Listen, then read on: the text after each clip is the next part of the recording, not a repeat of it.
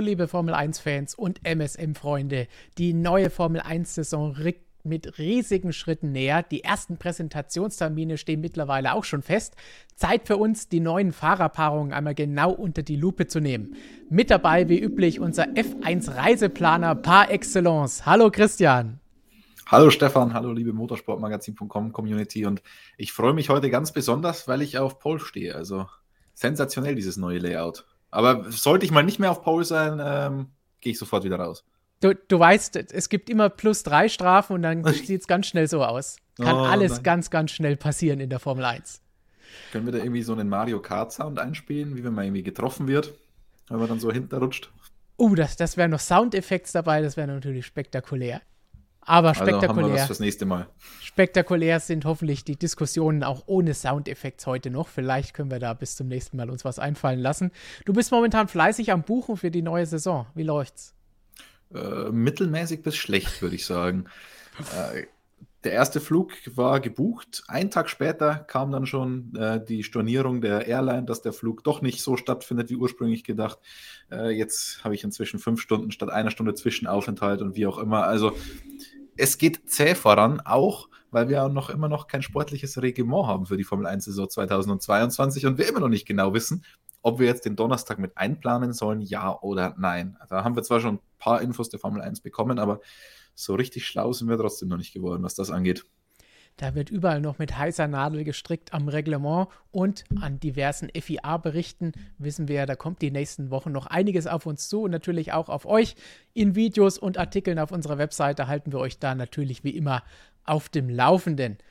Wollen wir jetzt erstmal die Reisepläne ad acta legen und uns auf ich die Fahrerpaarung konzentrieren? Ich bitte darum. Hast genug erstmal den ganzen Tag diesen Mist. Jetzt mal lieber was anderes, was Gescheites diskutieren. Exakt. Gut, dann freuen wir uns natürlich auch auf eure Fragen. Die könnt ihr uns natürlich auch stellen. Die kommen dann hinterher, wenn wir mit unseren zehn Fahrerpaarungen durch sind des Formel 1 Teams. Dann werden wieder ein paar Fragen Ask MSM mit dem Hashtag unter jedem unserer Videos könnt ihr die stellen oder direkt aus dem Live-Chat. Da sind auch schon wieder einige mit unterwegs, wie ich das Ganze sehe. Und vor der Sendung haben da auch einige schon gesagt, beste Fahrerpaarung, braucht ihr doch eigentlich gar nicht diskutieren. Ist doch eh Ferrari, oder? Ich würde sagen, abwarten. Sie sind sicherlich ein ganz, ganz heißer Anwärter, aber es gibt durchaus auch ein paar andere, wo man sagen kann, hey, wer ist denn da jetzt aktuell für diese Saison unter den aktuellen Umständen besser oder auch nicht besser? Deswegen wollen wir uns das Ganze jetzt einfach mal der Reihe nach anschauen, auch unter dem Gesichtspunkt, wir wollen nicht diskutieren, wer gewinnt das Teamduell. Das kommt vielleicht hier und da mal zur Sprache, aber hauptsächlich geht es uns darum, welches Team hat mit seiner Fahrerwahl die beste Entscheidung getroffen, wer hat die besten Möglichkeiten, die beste Fahrerpaarung. Wer hat diese berühmt-berüchtigte, perfekte Mischung aus Erfahrung, aus Speed, aus Talent, aus Zuverlässigkeit, aus Konstanz und allem, was halt so zu dem perfekten Paket dazugehört. Und da fangen wir, wie es sich gehört, an. Perfektes Paket. Am Ende der Startaufstellung an mit Haas, oder?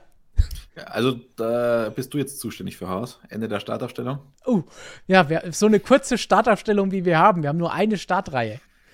Aber hm, ja, unverändertes Setup oder Line-up bei Haas, Nikita ja. Marzipin und Mick Schumacher.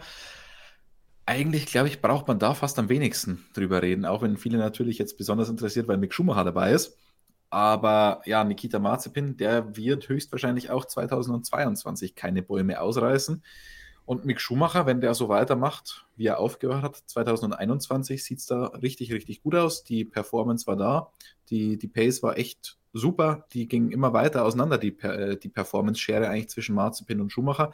Jetzt kommt der ein oder andere und wirft da wieder das Chassis äh, rein in die Verlosung, wieso Nikita Marzipin da doch relativ alt ausgesehen hat. Aber ich glaube, das sind alles, das können wir alles zum Buch Rennfahrer ausreden äh, dazulegen. Das würde ich jetzt mal nicht sagen, dass das äh, irgendeine realistische Geschichte ist, weshalb Marzipin da so viel auf Mick Schumacher gefedert. Also, wenn Mick so weitermacht, wie er dann zuletzt aufgehört hat, ist es performance-technisch sehr vielversprechend.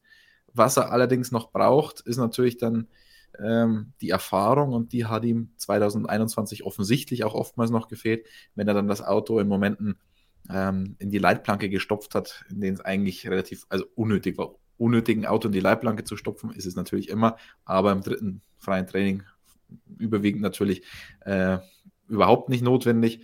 Und ja, also wenn er das in den Griff kriegt, dann sieht es da richtig gut aus. Insgesamt als Fahrerpaarung sehe ich Haas dann aber jetzt nicht ganz optimal aufgestellt. Ich würde sagen, sie ist vielleicht nicht so schlecht wie ihr Ruf, weil da haben wir auch letztes Jahr oft genug drüber gesprochen, dass Nikita Mazepin da schon durchaus teilweise ein bisschen härter herangenommen wurde bei der Kritik, als es vielleicht nötig gewesen wäre.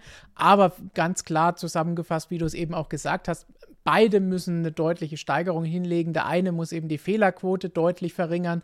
Der andere muss eine deutliche Steigerung beim Speed einfach hinlegen im zweiten Jahr, weil da kann er nicht einfach so meilenweit hinter seinem Teamkollegen herfahren.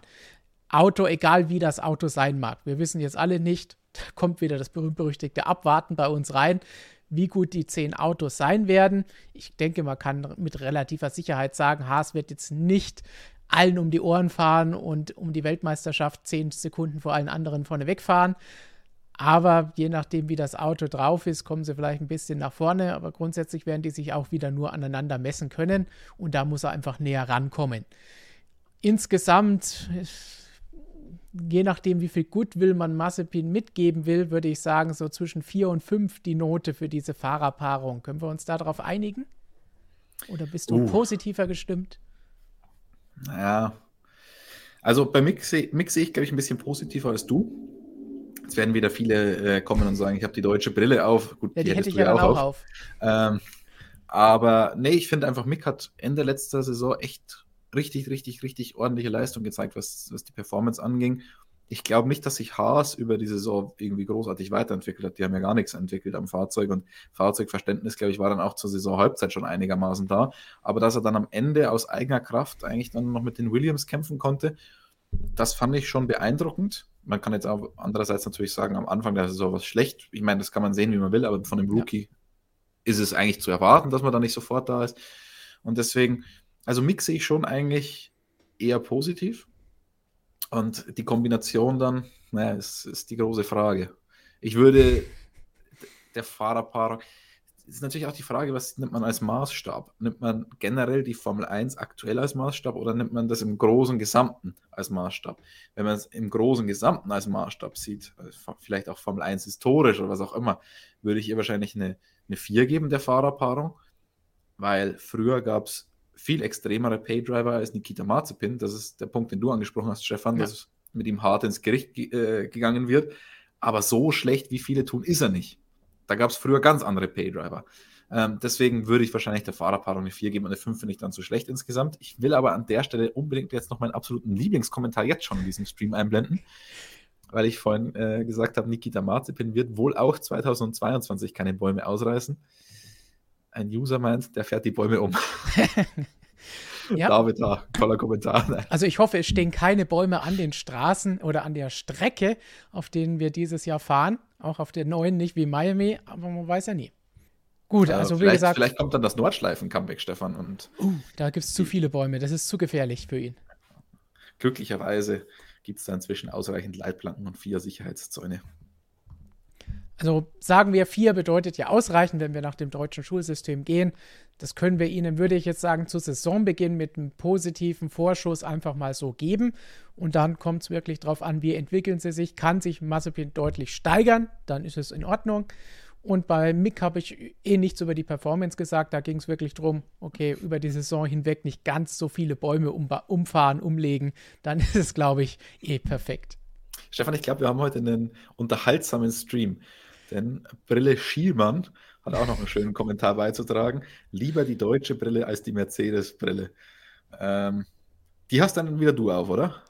Ja, wenn ich die abnehme, kann ich hier keinen Stream mehr bedienen. Das ist schlecht. Ja. also du die Mercedes-Brille, ich die deutsche Brille. Gut. Wir teilen alles schön brüderlich 50-50 auf. Und dann würde ich sagen, nachdem wir das bewertet haben, könnt ihr uns im Chat natürlich auch gerne noch sagen, was ihr von der Paarung bei Haas haltet. Und wir gehen dabei ein Team weiter. Und wenn wir nach oben scrollen, dann gibt es da was Neues. Haas haben wir ja eben schon gesagt, da hat sich nichts getan. Jetzt bei Alfa Romeo, da hat sich gleich doppelt was getan. Zwei neue Fahrer im Team. Einmal Guan Yu Zhou und einmal Valtteri Bottas. Der eine kommt von Mercedes, der andere aus der Formel 2 als Rookie in der Formel 2 Platz 3 im vergangenen Jahr belegt, insgesamt fünf Siege bislang geholt, über zwei Saisons verteilt. Bottas kennen wir als den erfahrenen Piloten, der bei Mercedes Siege eingefahren hat, Weltmeisterschaften mit dem Team zusammen geholt hat, zumindest in der Konstrukteurswertung der, wie wir schon öfter gesagt haben, von einigen vielleicht sogar immer wieder mal unterschätzt wurde, gerne kritisiert wurde, oftmals zu Recht, manchmal aber auch nicht.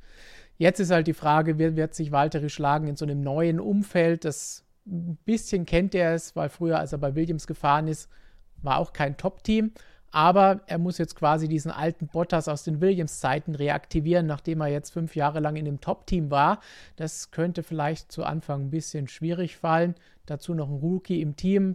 Das heißt, die ganze Last der Entwicklung, neues Auto, liegt eigentlich alles bei Valtteri. Trotzdem sehe ich das Ganze jetzt gar nicht so schlecht. Ich würde es jetzt fast mal so ein bisschen vergleichen mit Alpha Tauri im vergangenen Jahr, wo wir Gasly, der nicht ganz so viel Erfahrung hatte wie Bottas, aber trotzdem schon ein bisschen erfahrener war und dazu ein Rookie an seiner Seite mit Tsunoda. So ähnlich würde ich die beiden jetzt einschätzen. Was sagst du zu Alfa Romeo in diesem Jahr? Also ein interessanter Vergleich den ich gut finde. Aber man muss ja schon sagen, Alpha Tauri hat im vergangenen Jahr schon unter der Fahrerpaarung gelitten. Weil der erfahrene Pierre Gasly, der hat einfach wirklich die Kohlen aus dem Feuer geholt. Und Yuki Tsunoda hat, muss man schon sagen, ziemlich enttäuscht über die ganze Saison hinweg gesehen. Also, ähm, es ist natürlich jetzt schwer zu sagen, der war besser oder schlechter als Mick Schumacher bei den Rookies, aber er hatte halt das Material, mit dem er zumindest hätte was reißen können. Aber er hat relativ wenig gerissen damit. Ähm, deswegen, ja, ich finde es ähnlich. Also von Valtteri Bottas erwarte ich mir dann auch ähnliche Glanzleistungen wie von Pierre Gasly. Hängt natürlich auch stark davon ab, wie konkurrenzfähig der Alpha sein wird, weil der Alpha Tauri war ja, muss man schon sagen, teilweise ziemlich konkurrenzfähig. Der war ziemlich gut. Das war der Alpha natürlich im vergangenen Jahr nicht. Da ist die Frage, was macht Alpha? Aber ich erwarte mir rein fahrerisch, zumindest von Valtteri Bottas, Ähnliches. Ich finde, er wurde zu stark kritisiert insgesamt, weil, wenn wir uns den Abstand zu Lewis Hamilton anschauen, vor allem in der Qualifikation, der war ja teilweise nicht existent, der Abstand. Und wenn einer mit einem, ich weiß gar nicht, wie viele Pole Positions Lewis Hamilton inzwischen hat, ihr verzeiht mir das, äh, Statistik ist nicht so das, nicht das meine. Ähm, Soweit kann ich gar nicht zählen, könnte man vielleicht auch sagen bei Lewis Hamilton in seinen Pole Positions. Aber wenn da jemand so nah dran ist im Qualifying, dann kann der nicht schlecht sein. Und ja, im Rennen hat sich dann oftmals die Spreu vom Weizen getrennt. Aber wir dürfen nicht vergessen, die Messlatte war Lewis Hamilton. Und das ist statistisch gesehen der beste Fahrer der Formel 1-Geschichte. Also, ähm, wir haben ja auch gesehen, wie schwer sich Sergio Perez da mit Max Verstappen getan hat. Und wir wissen auch, wie gut Sergio Perez zuvor unterwegs war gut Eingewöhnung und so weiter auch noch dazu. Aber trotzdem, also die Messlatte war unfassbar hoch. Und deswegen finde ich, wurde Bottas oftmals zu Unrecht kritisiert. Von dem erwarte ich mir sehr, sehr viel. Von Guan Yu Zhou, ah, muss ich gestehen, erwarte ich mir relativ wenig insgesamt. Also mich hat er in der Formel 2 nicht so vom Hocker gehauen. Weder in seiner ersten noch in seiner zweiten Saison dort. Ist jetzt ist auch kein, ist jetzt nicht falsch verstehen. Es ja. ist kein Paydriver wie, wie früher. Der kann schon was. Aber rein mit Talent, muss man auch sagen, ist er jetzt nicht reingekommen. Da hätte es andere gegeben, die es möglicherweise mehr verdient gehabt hätten als er. Insofern, auf der einen Seite erwarte ich mir ganz viel und auf der anderen Seite wenig. Ich sehe es dann insgesamt ein bisschen besser als Haas, aber jetzt auch nicht um Welten besser. Ich denke, man kann ihn sogar ein bisschen wie Mazepin vergleichen, weil Platz 3 Gesamtwertung in der Formel 2, fünf Siege, Siege eingefahren hat Mazepin auch war, ich glaube, Vierter, Fünfter ist er geworden in seiner Saison in der Formel 2. Das ist also ungefähr so das Gleiche. Ist nicht wie früher, wo der Erste dann den Sprung gemacht hat, der einfach durchmarschiert ist. Sind gute Formel 2-Fahrer, aber es ist halt jetzt nicht die absolute Oberkategorie. Und auch da, wenn dann das Auto vielleicht nicht gut ist, dann könnte es schwierig werden und können vielleicht auch so Probleme wie bei Tsunoda auftreten. Deswegen, ja, schwierig, das Ganze einzuschätzen von der Paarung her. Bottas muss wirklich den Gasly machen. Das ist mal was Neues. Letztes Jahr haben wir immer gesagt, alle Teams suchen einen Bottas. Sie wollen einen Bottas haben neben ihrem Superfahrer. Jetzt sagen wir, okay, Bottas muss den Gasly machen und ja, die Kohlen aus dem Feuer holen, weil der Rookie kann zur Sensation werden, was ich jetzt aber nicht erwarte. Und dann wird es wahrscheinlich alles an ihm hängen, um zumindest Punkte ho zu holen und vielleicht irgendwie ein bisschen nach vorne zu kommen, wenn das denn für das Team möglich ist unter dem neuen Reglement mit den neuen Autos. Sind wir dann auch bei einer 4 oder schon so in Richtung 3 Minus unterwegs? Sagen wir mal eine 3 Minus. Und ich möchte noch zwei Sachen an der Stelle einschmeißen. Den Bildausschnitt, wie wir ihn jetzt sehen, wenn wir uns dann Nikita Marzipin anschauen, das könnte genauso gut Vater Dimitri Marzipin sein, oder? Ne, noch, noch mal rauf, noch mal, genau so. Also da könnte ich dir jetzt nicht sagen, ob das Nikita oder Dimitri Marzipin ist. Ähm, also wirklich, also Vaterschaftstest ist da nicht nötig an der Stelle. Aber bei Guan Yu Zhou sportlich vielleicht teilweise ähnlich zu sehen wie Marzipin, ein bisschen besser. Marzipin hat ja eine Katastrophensaison in der GP3, wenn ich mich recht erinnere. Ähm, ne, GP3 war gut. Mein Gedächtnis lässt mich mal schon wieder im Stich. Äh, auf jeden Fall hat er eine Katastrophensaison dabei. Ich weiß nicht, ob das die erste Formel 2 war, die erste GP3. Ähm, entschuldigt es mir. Ähm, ganz so eine Katastrophensaison hat der Guan Zhou nicht drin in seiner Karriere. Und was ich da schon auch sehe, ist, dass in der Formel 1 dann, also Nikita Mazepin ist nicht untalentiert. Das dürfen, müssen, müssen wir ganz klar mal feststellen. Das ist da gar keiner mehr. Ähm, aber ich glaube, dass Guan Zhou da das professionellere Umfeld hat ähm, als Mazepin, der da mit seinem Vater unterwegs ist. Und wir wissen ja alle von den Eskapaden, die es da auch im Vorfeld gegeben hat. Die gab es bei Guan Yu Zhou nicht. Und ich glaube, er wird da ein bisschen professioneller vorbereitet. Und vor allem in der Formel 1 macht das dann schon einen deutlich größeren Unterschied als in den Nachwuchsserien, weil ich mit der Formel 1 viel mehr erarbeiten kann. Drunter ist Talent wichtiger, drüber in der Formel 1 dann die Arbeitseinstellungen, die Arbeitsweise, weil ich so viel mehr Daten zur Verfügung habe, weil alles so viel professioneller ist. Da kann ich mir mehr erarbeiten. Und ähm, Graham Loudon kümmert sich zum Beispiel um den Chinesen und deswegen sehe ich da schon das Setup ein bisschen solider aufgestellt. Deswegen erwarte ich mir von ihm schon auch mehr, auch wenn die Ergebnisse dann teilweise in der Formel 2 ähnlich waren. Ja. Ähnlich und um unsere Statistikrunde abzurunden, Lewis Hamilton steht aktuell bei 103 Pole Positions, Valtteri Bottas bei 20 und Nikita Mazepin war 2020 Und Nikita Mazepin steht bei wie viel Pole Positions? ähm, ich glaube fast bei null in der Formel 1. Fünfter war er in seiner zweiten Formel 2-Saison. 2019 war er 18. Das ist die Saison, die du gemeint hast. Und in der GP3 war er Zweiter. Genau. So viel, um unsere Statistiken noch schnell abzurunden. Und wie gesagt, wir geben Ihnen eine 3 Ich sehe schon im Chat 4 plus 4. So ähnlich liegen wir da, glaube ich, alle in dem Bereich. Und dann können wir wieder eine Runde weitergehen zu dem Team, das Valtteri Bottas noch aus Vergangenheit kennt, wo er seine Formel-1-Karriere in Gang gebracht hat, bevor er zu Mercedes gegangen ist. Die haben auch einen Neuling in diesem Jahr mit dabei. Neben, neben Nicolas Latifi fährt jetzt Alex Albon als Rückkehrer in die Formel 1, der seine zweite Chance quasi bekommt. Ich denke, sie auch verdient hat, nachdem bei Red Bull da alles ein bisschen drunter und drüber gegangen ist und er dann rausgeflogen ist, obwohl wir ja auch mehrfach gesagt haben, also fürs Red Bull Cockpit hat es einfach da noch nicht gereicht. Aber für mich ist er jetzt kein Ersatz für einen George Russell. Deswegen sehe ich Williams definitiv schlechter aufgestellt als in der vergangenen Saison mit Latifi. Bei Latifi ist halt Latifi. Da wird sich nichts geändert haben über den Winter und wird jetzt auch nicht plötzlich die Superrakete sein. Er ist jetzt auch nicht so schlecht, wie manche ihn wieder machen. Müssen wir das wieder wiederholen. Aber definitiv kein Überflieger und Elben würde ich auch nicht in diese Kategorie einstufen, wie es halt bei Russell der Fall gewesen ist die letzten Jahre, der halt auch diese super Leistungen gebracht hat. Wie siehst du diese Kombination aus Latifi, der das Team kennt, und Elben, der ein bisschen Formel-1-Erfahrung mitbringt, aber zuletzt die Erfahrung auch gemacht hat, dass es nicht immer gut läuft in der Formel 1? Ja, vollkommene Zustimmung an der Stelle. Hört sich schon ein bisschen komisch an, wenn man sagt, Latifi Teamleader. ähm, Aber er, er kennt halt eben das Team und ist auch noch der Erfahrenere aktuell von den beiden. Also, ja, wobei, das, das wird eng, aber insgesamt, ja, Erfahrungsschatz haben die beiden so ungefähr gleich, aber jetzt auch nicht ja. übermäßig. Elben ist die ganz, ganz große Unbekannte für mich, weil im Alpha Tauri war er ordentlich, im Red Bull war er meiste Zeit etwas weniger als ordentlich, drücken wir es mal so aus. Er war jetzt aber auch nicht grottenschlecht, das darf man auch nicht vergessen. Nee. Ich meine, er hätte ja durchaus auch was geholt, wenn er nicht von Lewis Hamilton zweimal abgeschossen worden wäre. Ähm, also, der ist wirklich für mich die größte Unbekannte in der Saison 2022. So ein Jahr Pause haben wir bei manchen gesehen, dass sie dann stärker kommen, bei manchen ist es dann nicht so ganz aufgegangen. Ähm, bei George Russell sehe ich erstens ein bisschen mehr Talent als bei Alban, also ein bisschen noch mehr Talent ja. insgesamt, ähm, damit man jetzt hier auch nicht wieder missverstanden wird.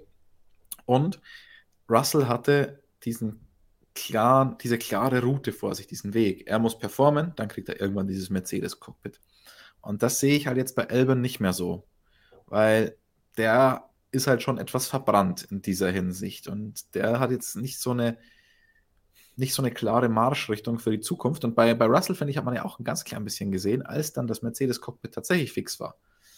Ähm, je nachdem, wann man jetzt sagt, da war es fix. ähm, aber da ganz am Ende der Saison kam dann auch nicht mehr übermäßig viel von ihm. Da hat er sich dann sogar Qualifying-Niederlagen gegen Latifi ja. eingefangen. Ähm, deswegen, da bin ich mal gespannt, wie es auch um die Motivation dann bei Elben stehen wird, wenn jetzt der Williams nicht so gut sein sollte. Das wissen wir natürlich nie, wie gut dann das Auto sein wird oder nicht. Und, aber ich glaube schon, dass das dann viel mit der Motivation auch zu tun haben wird.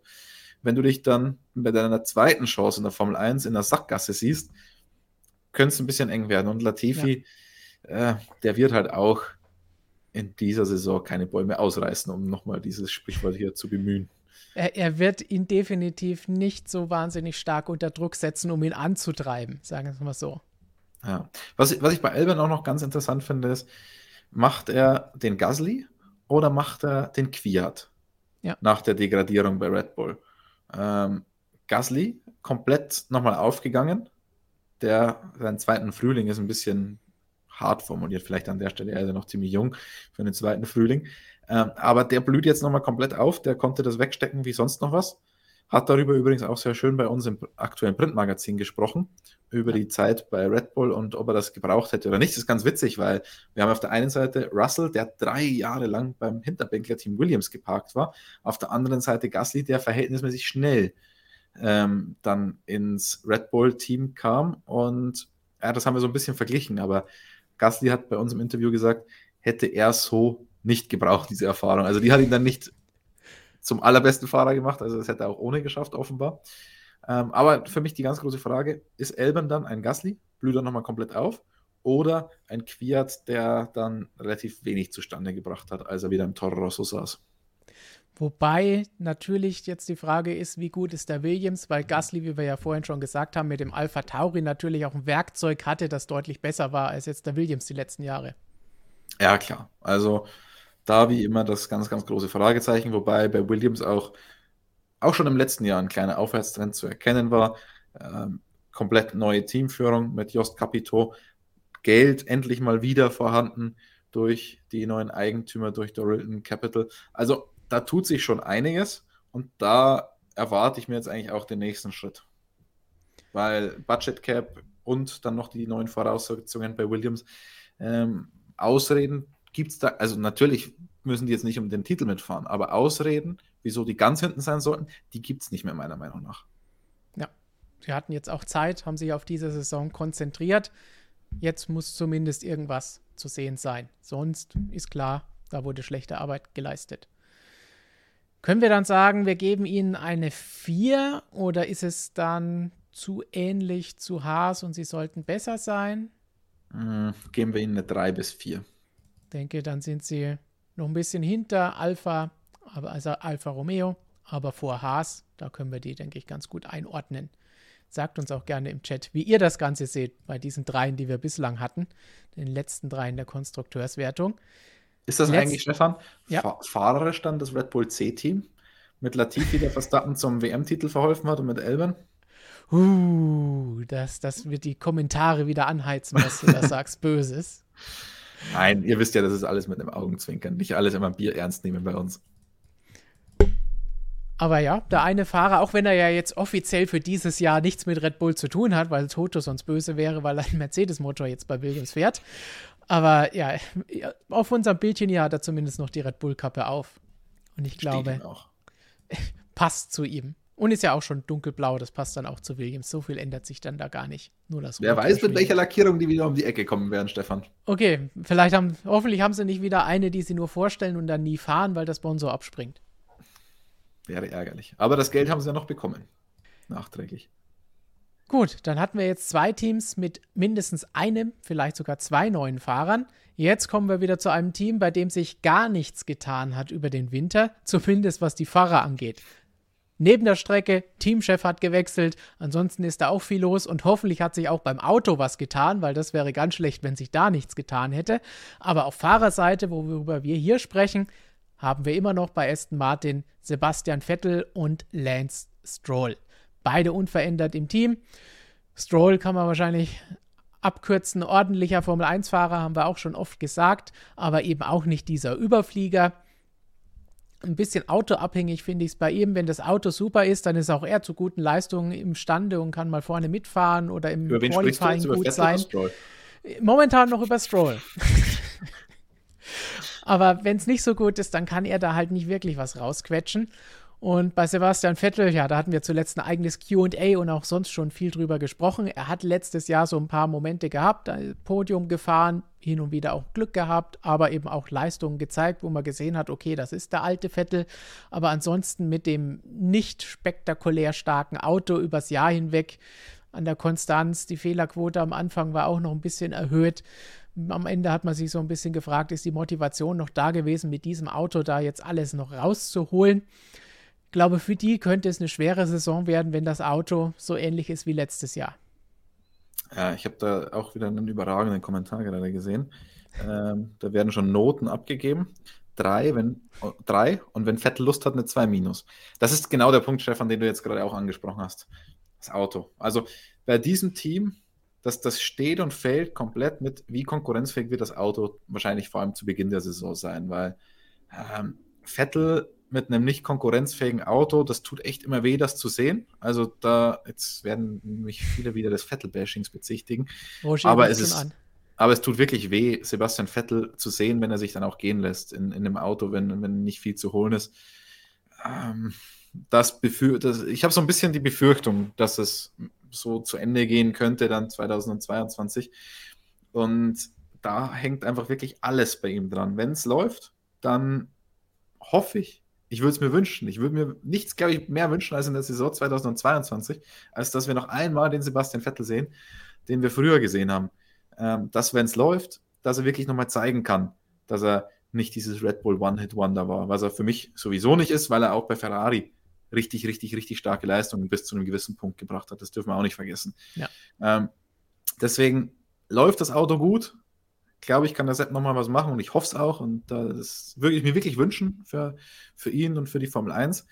Läuft es nicht, sehe ich wirklich schwarz, also wirklich komplett schwarz. Ähm, weil auch in der vergangenen Saison diese paar Highlights, ja, aber insgesamt war das zu wenig für einen viermaligen Weltmeister. Der muss Lance Stroll auch mit Teamwechseln was auch immer viel deutlicher im Griff haben. Ähm, das Duell zu gewinnen gegen Stroll, das ist mir viel zu wenig. Das, das kann nicht der Anspruch von Sebastian Vettel sein. Und Lance Stroll kann an sich eigentlich auch nicht der Anspruch von Aston Martin sein, ähm, wenn man dieses Team so aufstellt, wie es jetzt Papa Stroll aufstellt. Ähm, und deswegen, naja, wenn das Auto läuft, würde ich der Fahrerpaarung eine 2 bis 3 geben. Wenn das Auto nicht läuft, kann es eine 4 oder eine 5 werden. Also ähm, da bin ich sehr gespannt. Du hast schon die zwei wichtigen Begriffe dabei gesagt. Papa Stroll. Das sagt alles aus, warum er die Ansprüche des Teams und der Marke aktuell nicht erfüllen kann und trotzdem noch da sitzt. Ja, ich glaube, das ganze Team ist da jetzt. Also, ich bin auf kaum ein Team so gespannt wie auf Aston Martin, weil in der vergangenen Saison hatten sie ja dann auch die Ausrede, ich will es wirklich als Ausrede bezeichnen, weil ich, ich kann es langsam, ich kann, kann schon lange nicht mehr hören, nicht erst langsam, mit dem abgeschnittenen Unterboden und so weiter. Ähm, jetzt gibt es keine Ausreden. Und ja. das Team hat die Finanzen, das Team hatte die Finanzen auch bei der Entwicklung des 2022er Fahrzeugs schon zur Verfügung. Okay, noch nicht die komplette Infrastruktur, die Fabrik, die braucht noch und so weiter, klar.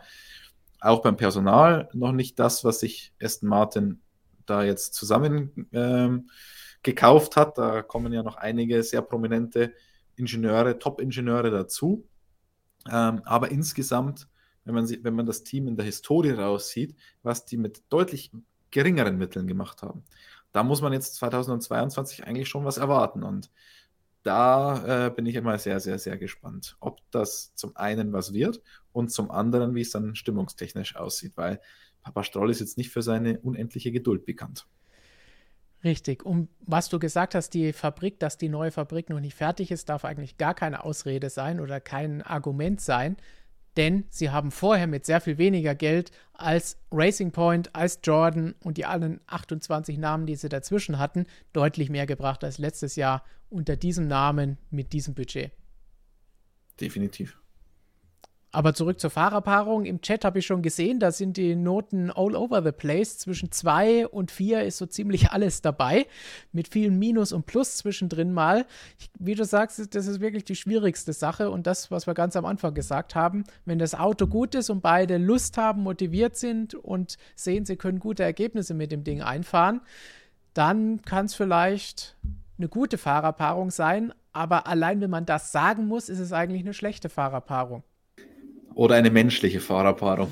Ja, darf man ja auch nicht vergessen, dass das immer noch Menschen sind, die dahinter stecken. Bei einem Sebastian Vettel könnte ich das dann vielleicht sogar noch eher akzeptieren, der Weltmeister ist und schon viele Jahre dabei ist.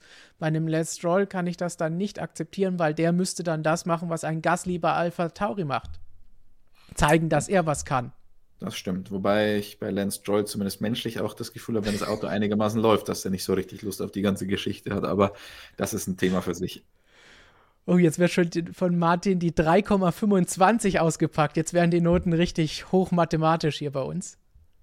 Ähm, Gibt es noch irgendwelche Pi-Faktoren oder Cosinus oder sonst Die Wurzel Späße? aus. Was können wir noch alles machen an komplizierten Formeln anwenden? Ja, einigen wir uns auf drei bis vier, je nachdem, wie es läuft, oder was machen wir? Wir können es ja so machen wie das Formel-1-Reglement beim, beim Motor.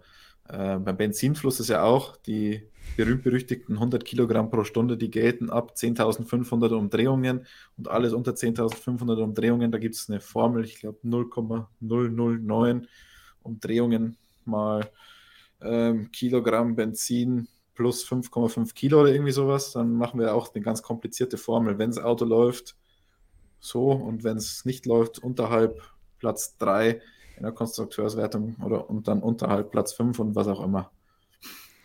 Um Emil jetzt alle sagt, zu verwirren. Emil sagt eindeutig eine Logarithmusfunktion, also das ist ungefähr das, was du gesagt hast, glaube ich. Lass mal sag durchgehen. Mal. Sag, sagen wir jetzt einfach mal, weil wir, wir sind für Buchstaben zuständig, nicht für Zahlen. Wir sind nicht zum Rechnen, sondern zum Schreiben da. So ist es. Gut, dann haken wir Aston Martin ab und schauen uns die an, die wir jetzt schon so oft angesprochen haben. Jetzt müssen wir mal offiziell über sie sprechen. Nämlich das andere Alpha. Alpha Tauri. Unveränderte Fahrerpaarung. Wir haben sie aber jetzt schon mehrfach angesprochen bei den anderen Teams, über die wir bislang gesprochen haben. Pierre Gasly, stark, stärker, noch stärker vergangenes Jahr gewesen. Das Jahr davor sogar ein Rennen gewonnen, unter bestimmten Umständen, aber trotzdem die Chance genutzt. Hat aber so ein bisschen das Problem mit den Aufstiegschancen. Ja, wo soll er eigentlich hin und wie soll es gehen? Zunoda hatte einen starken Einstand mit einem Rennen, danach dann viel zu viele Tiefs und viel zu lange in dem Tief geblieben. Am Ende war es dann wieder ein bisschen verbessert, aber insgesamt haben wir auch schon mal gesagt, hätte man vielleicht ein bisschen mehr auf und ab über die Saison sehen wollen und nicht nur diese Kurve oben, runter und am Ende dann mal kurz so eine Wellenbewegung, sondern das hätte man vielleicht ein bisschen eher schon sehen müssen. Also der muss sich deutlich weiter steigern, würde ich sagen. Jetzt zählt's. Ich irgendwie habe ich das Gefühl, ich traue es ihm zu, dass er das schaffen kann. Und wenn er es schaffen kann, dann kann es auch eine ganz gute, schlagkräftige Truppe sein mit den beiden. Aber wenn nicht, sind wir wieder so ein bisschen wie im vergangenen Jahr. Gasly muss alles als Alleinunterhalter rausholen. Und da weiß ich nicht, was man der Fahrerpaarung für eine Note geben soll, wenn es eigentlich nur auf einen Fahrer ankommt.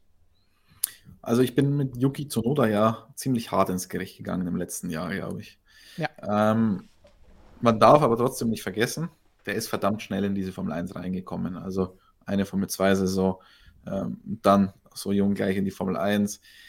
Auch mit einem gewissen Druck.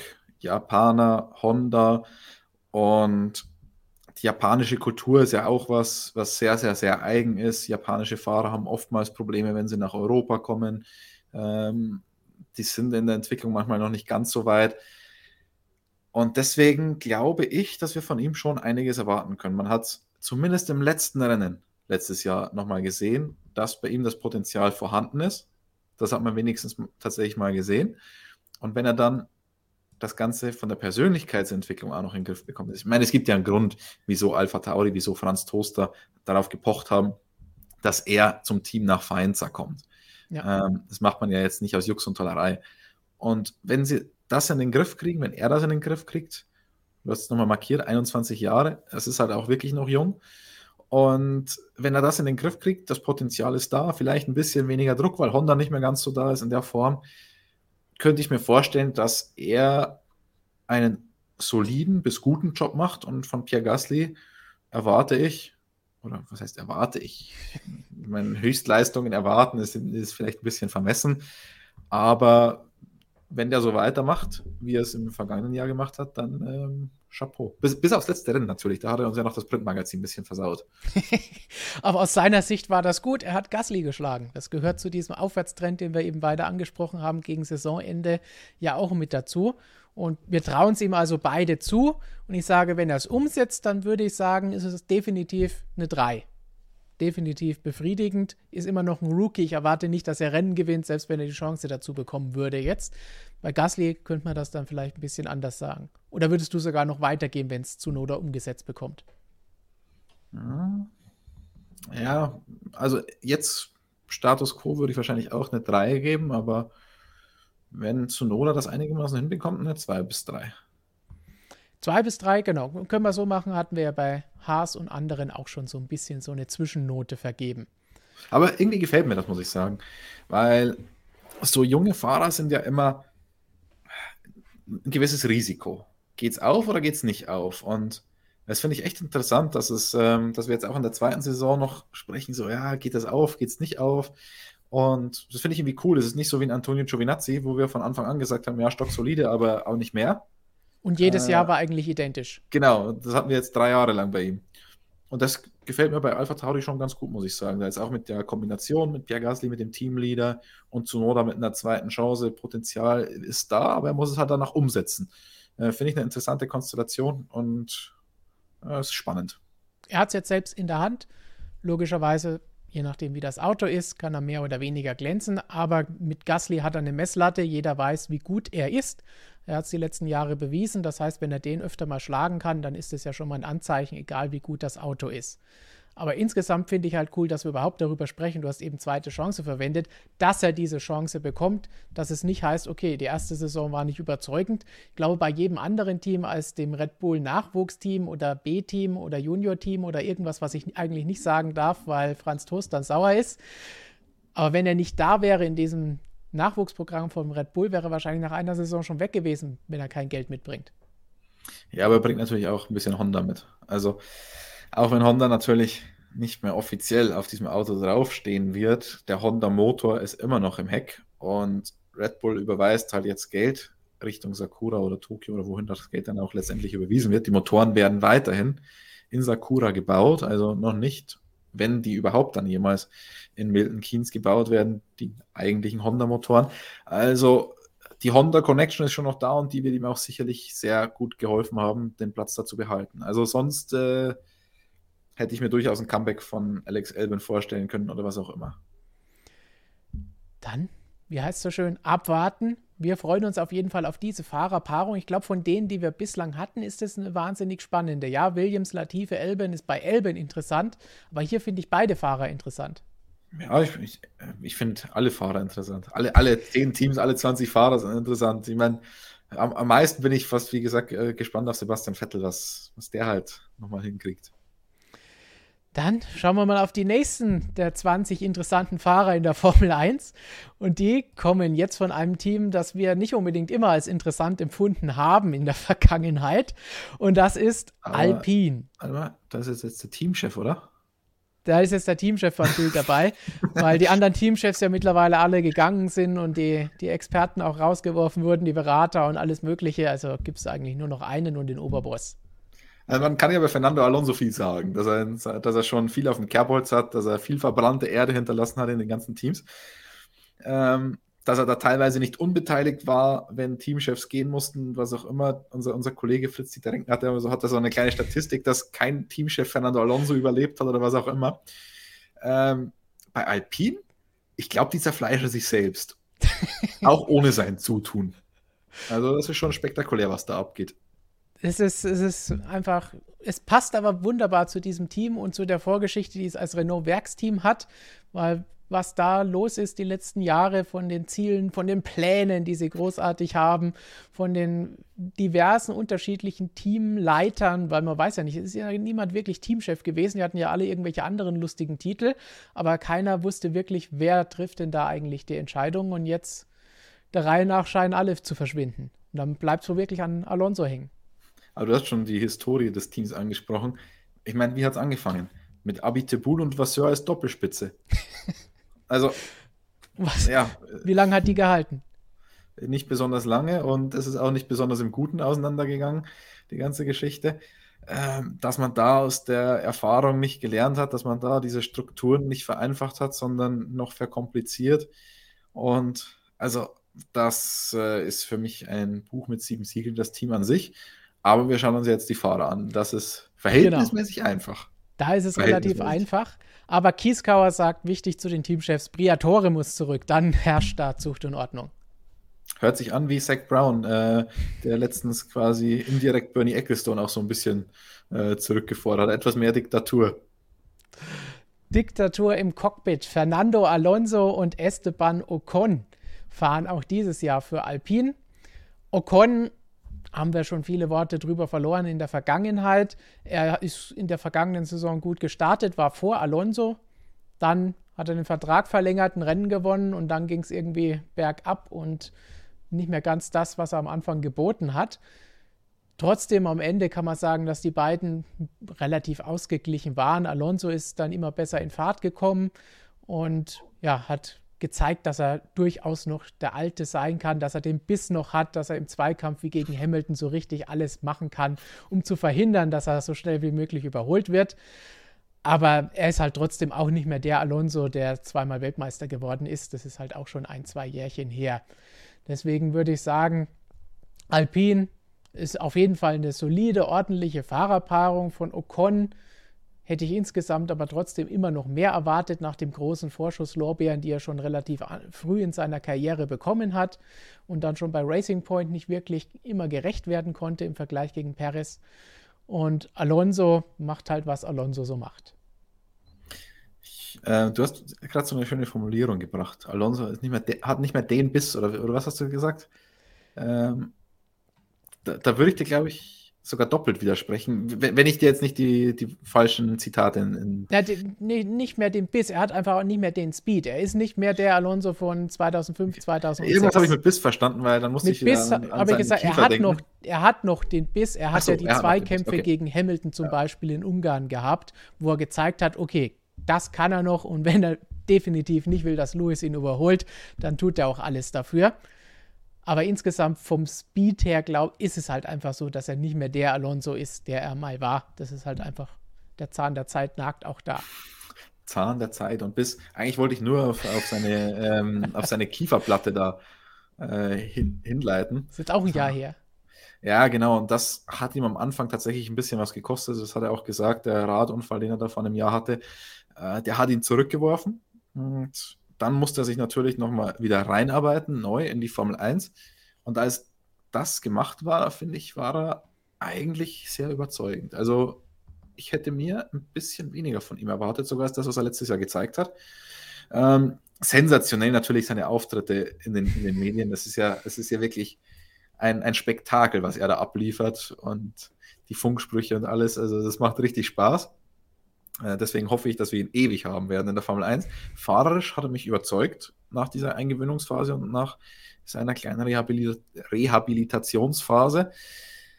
Ocon, ja, irgendwas zwischen Genie und Wahnsinn. Seine ganze Karriere über schon. Immer vielversprechend, dann mal wieder gar nichts, dann wieder vielversprechend und ja, schwer einzuschätzen. Dann ist angeblich das ganze Auto kaputt, dann muss das Auto komplett neu aufgebaut werden, weil es ihm nicht passt und wie auch immer.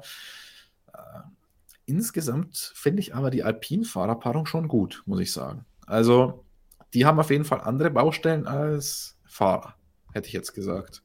Das also, definitiv. Dem Duo würde ich eine schon mal eine glatte 2 geben insgesamt. Okay, ich hatte so zwischen 2 und 3, aber kann mit einer 2 leben. Wenn beide auch wirklich in der Form weitermachen, die sie auch letztes Jahr gezeigt haben. Bei Alonso hege ich keinerlei Zweifel daran.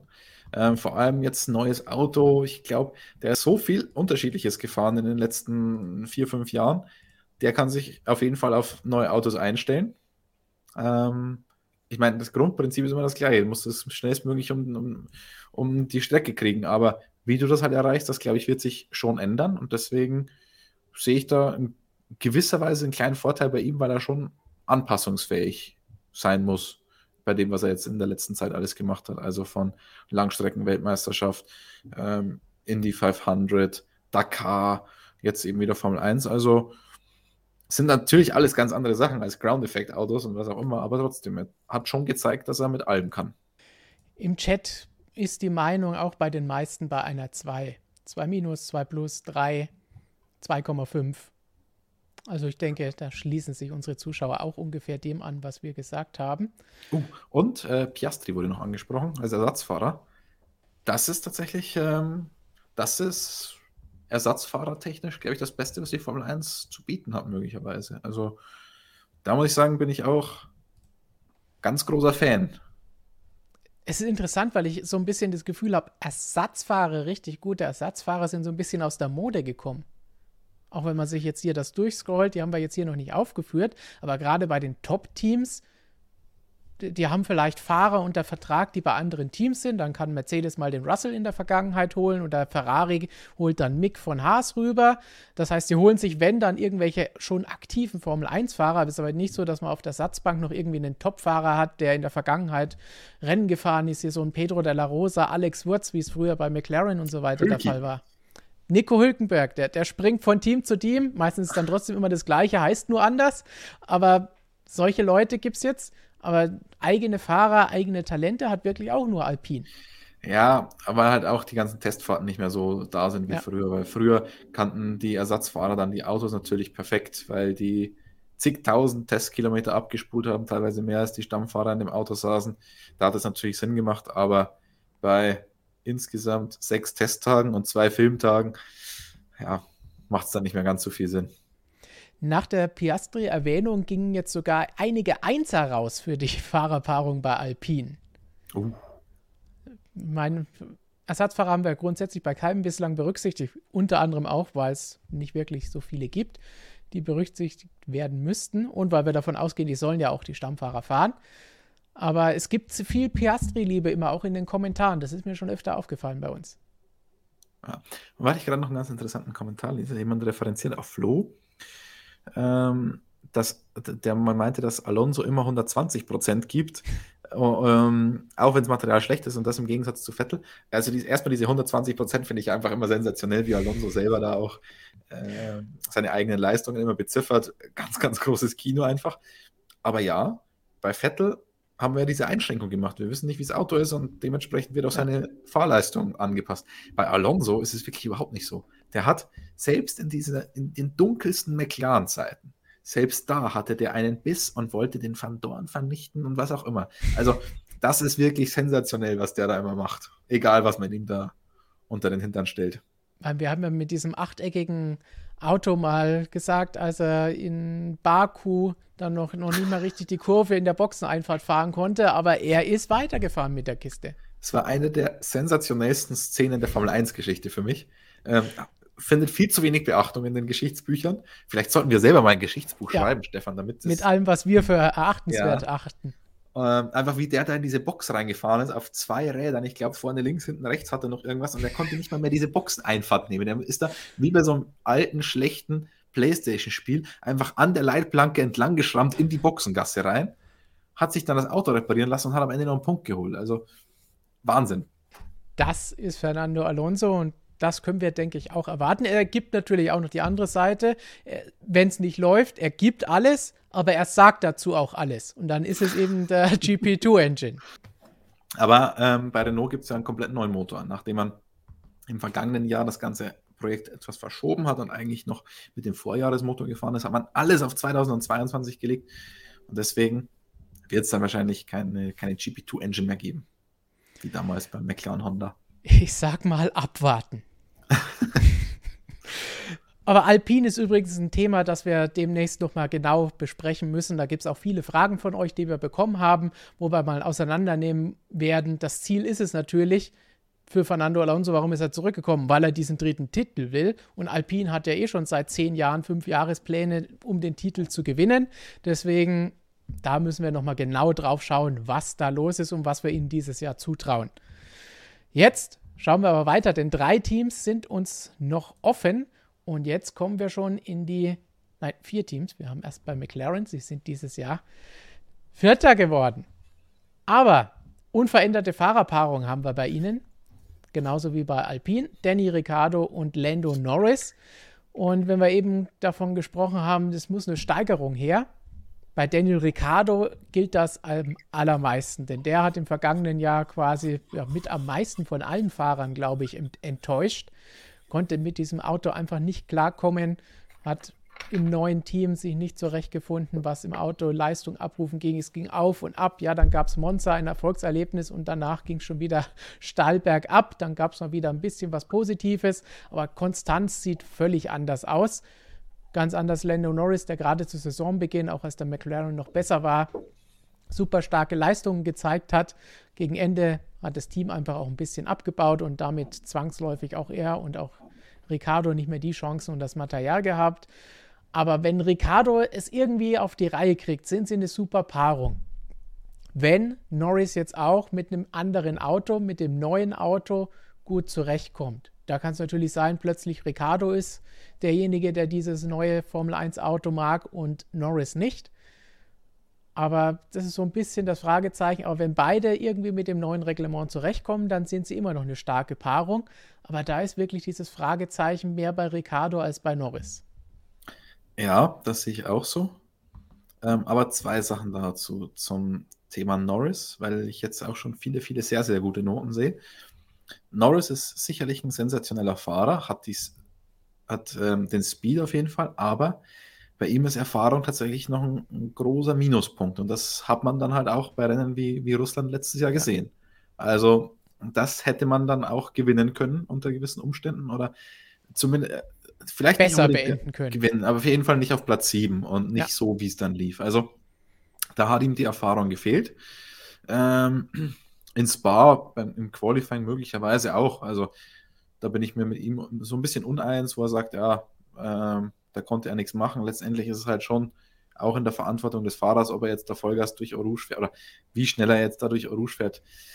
Ja, schwierig. Äh, bin da kein so großer Fan zu sagen, es war ein Fehler des Rennleiters insgesamt. Aber ja, die Bedingungen waren schlecht. Vettel hat es davor schon gesagt, brauchen Rot und was auch immer.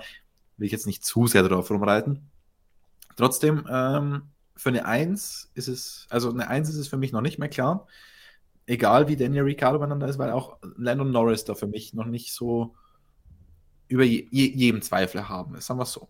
Ähm, deswegen sicherlich eine gute Paarung und ich erwarte mir von Daniel Ricciardo deutlich mehr. Zum einen kennt er das Team jetzt und zum anderen konnten auch ein paar Sachen, die ihm nicht so geschmeckt haben, vielleicht äh, dem Auto ausgetrieben werden. 2022 fangen die Teams ja ich meine, man fängt nie bei Null an. Es gibt immer ein gewisses Know-how, das in dem Team vorhanden ist. Manche Dinge werden einfach ähnlich oder gleich weitergemacht, wie sie bisher gemacht wurden, auch wenn ich ein komplett neues Auto baue. Und somit zieht sich dann auch so ein bisschen die DNA fort. Aber, das hat man uns bei McLaren schon gesagt, dass das Know-how, das Ricardo mitgebracht hat von Red Bull und Renault aus der Vergangenheit, da schon sehr wichtig war, dass man wusste, wo man die Stellschrauben oder wo, an, an welchen Schrauben da man, man drehen muss. Und deswegen kann ich mir vorstellen, dass der McLaren dadurch insgesamt einfach ein bisschen ausgewogener wird und dass dann insbesondere Daniel Ricciardo etwas entgegenkommt. Also da erwarte ich mir dann schon eine Steigerung. Äh, insgesamt ist es für mich irgendwie eine klare 2, das Team von, von der Fahrerpaarung her. Ich bin da, glaube ich, sogar noch ein bisschen kontroverser. Bei mir, was ich vorher mir überlegt hatte, ist zwischen zwei und drei, weil ich sehe bei beiden so ein bisschen das Fragezeichen. Einerseits bei Danny, ob er dieses Jahr mit dem neuen Auto klarkommt oder wenn es eine Wiederholung wie vom letzten Jahr gibt, dann, dann ist es halt bei ihm auch vorbei, weil das wird es, glaube ich, kein drittes Jahr geben, nochmal so hinterher zu fahren im Vergleich zum Teamkollegen. Und bei Norris, diese Geschichte vor der vergangenen Saison, habe ich ja schon gesagt, ich bin mir bei ihm nicht sicher Dann hat er mich Lügen gestraft mit diesen starken Leistungen, gerade die erste Hälfte, die erste Saisonhälfte bis ein bisschen in die zweite Hälfte hinein. Aber auch da jetzt ist es ein komplett anderes Auto. Vergangenen Jahr war das Auto relativ ähnlich zu dem aus dem Vorjahr, das er schon gekannt hat. War ja auch der Vorteil gegenüber Ricardo ein bisschen.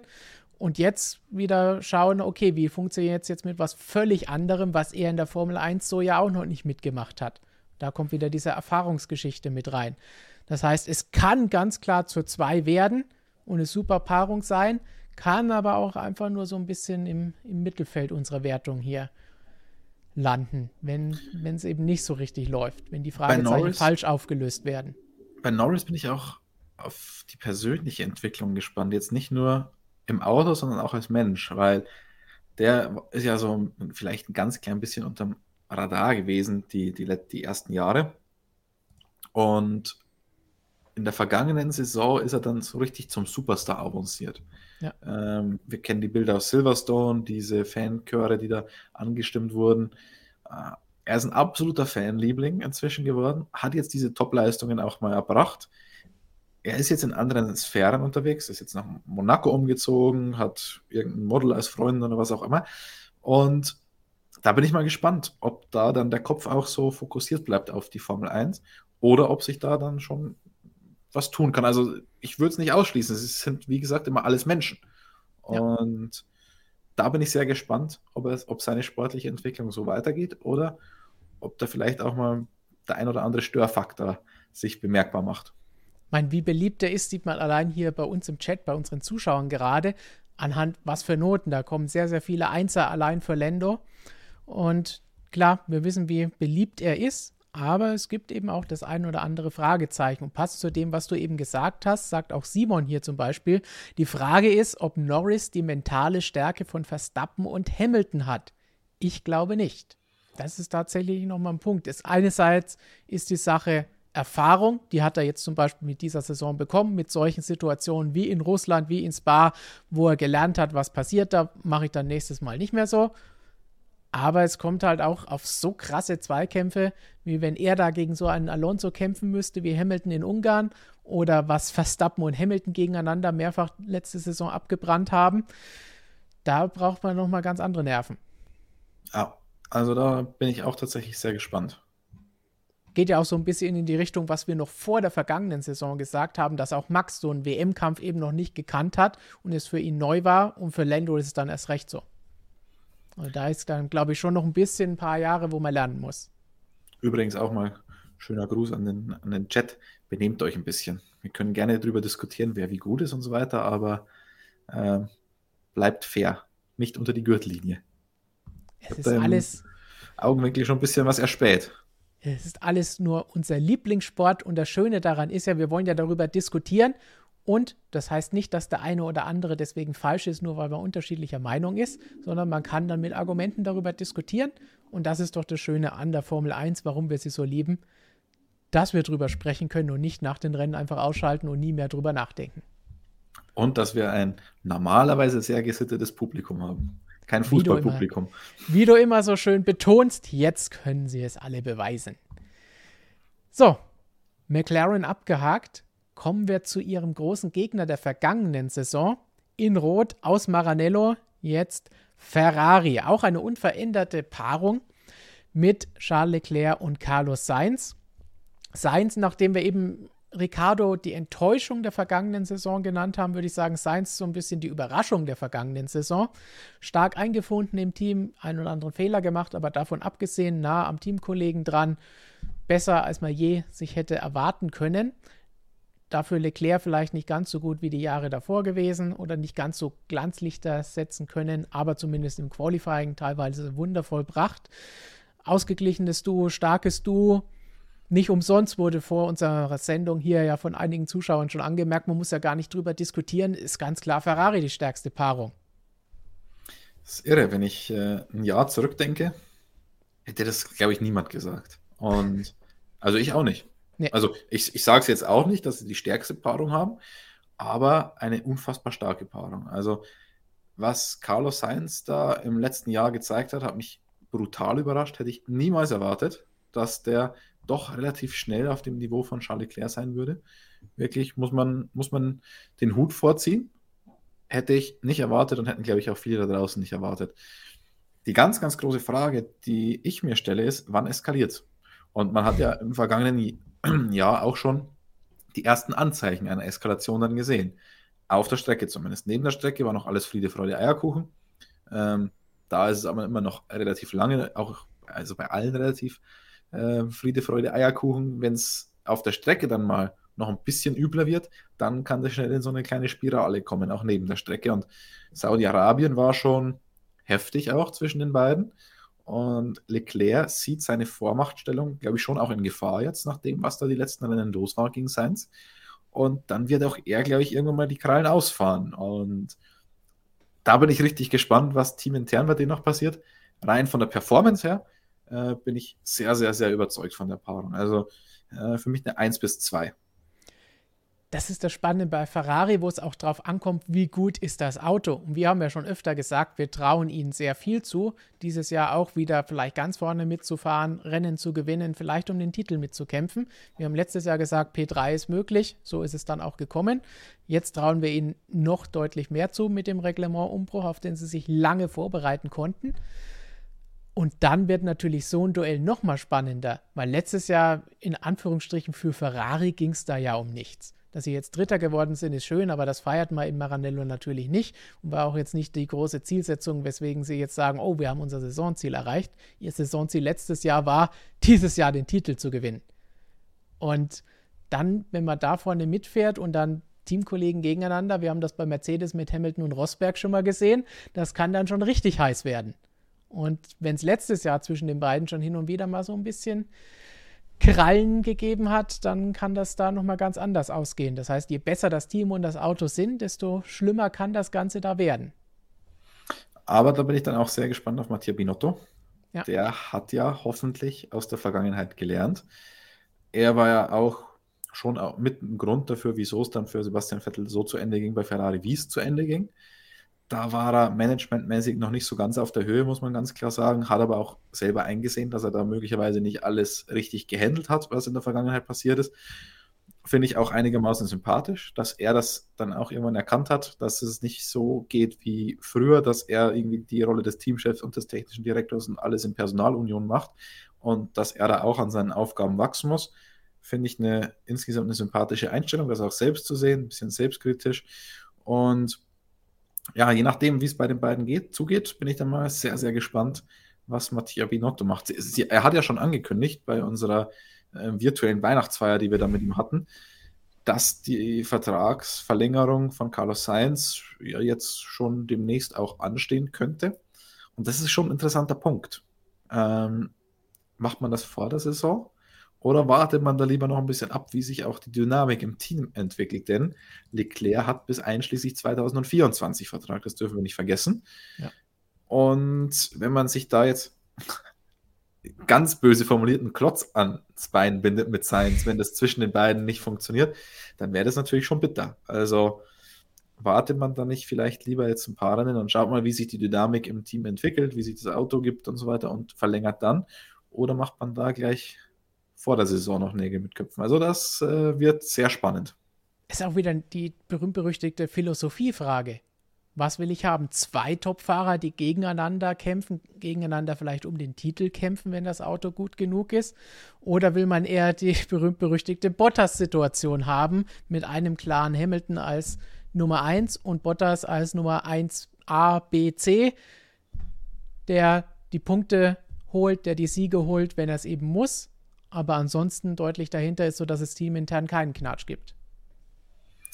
Ähm, da wird es aber eigentlich auch nur interessant, wenn ich wirklich um den Titel kämpfe. Wenn ich ja. um Platz 2, 3, 4, 5 kämpfe, ist es relativ egal. Da will ich einfach zwei Nummer 1 Fahrer haben. Also wird auf jeden Fall super spannend bei Ferrari zu sehen.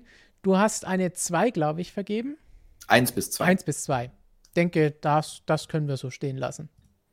Und dann gehen wir gleich weiter zu den nächsten. Red Bull haben wir dann auf der Liste stehen. Erneut unveränderte Fahrerpaarung mit Max Verstappen und Sergio Perez. Über Max Verstappen ist, denke ich, alles gesagt. Er hat den Titel gewonnen, er hat Rennen gewonnen, er hat alles bewiesen. Perfekt abgeliefert. Perez war so ein bisschen eine Achterbahnfahrt im vergangenen Jahr und wenn man eine Schwachstelle in der Fahrerpaarung sucht, dann muss man, denke ich, ganz klar bei Perez ansetzen und schauen, wie gut kommt er dieses Jahr rein. Kann er da weitermachen, wo er letztes Jahr gute Rennen gezeigt hat oder ist es wieder so ein bisschen ein Auf und Ab? Weil man hat ja gesehen in der Konstrukteurswertung, Red Bull hinter Mercedes gelandet, weswegen wir Mercedes dann jetzt gleich auch als Konstrukteursweltmeister als letztes uns anschauen werden. Also, Perez ist ja für dich auch die entscheidende Stelle. Ja, also im letzten Jahr meine ich mich dann, also wir haben ja so einen Stream vor einem Jahr in ähnlicher ja. Art und Weise gemacht, in dem wir die ganzen Teams beurteilt haben. Ähm, und ich meine, ich hätte damals gesagt, Red Bull ist für mich die stärkste, hat für mich die stärkste Fahrerpaarung. Ich glaube, das haben die meisten gesagt bei uns, oder? Das ist durchaus möglich, ja. Ähm, man muss aber dann schon sagen, dass insgesamt Mercedes bei der Fahrerpaarung dann schon besser war. Also ja. der Bottas war am Ende über die ganze Saison hinweg gesehen besser als Perez. Ja, Perez kam halt von einem anderen Team, hat ein bisschen gebraucht, bis er sich da eingelebt hat. Aber ist so, über die Saison hinweg war Bottas dann einfach der bessere von beiden. Kann man schon so sagen. Ähm, und beim Nummer 1 Fahrer, da äh, ich meine, wie willst du sagen, wer der von beiden besser ist? Das sind beide so exorbitante Ausnahmekönner, dass man das, glaube ich, einfach nicht mehr beurteilen kann, ob Verstappen oder Hamilton. Deswegen würde ich die beide auf, ähm, auf ein Level setzen. Und dann hängt es halt am zweiten Fahrer. Und Sergio Perez, das hört sich jetzt echt hart an, wenn man sagt, der war so ein bisschen Enttäuschung. Vielleicht hätten wir ein ganz, ganz, ganz klein bisschen mehr erwartet insgesamt. Aber er, er hat schon eine solide Leistung dann abgeliefert und vor allem, als es in die Zweikämpfe mit, äh, mit Hamilton ging, hat er das phänomenal gelöst. Er hat eigentlich dann fast alles geschafft, was man von ihm haben wollte über die ganze Saison hinweg. Ja, das ein oder andere Einzelresultat hätte besser ausfallen können. Vor allem im Qualifying hätte er auch ein bisschen besser abschneiden können. Ja.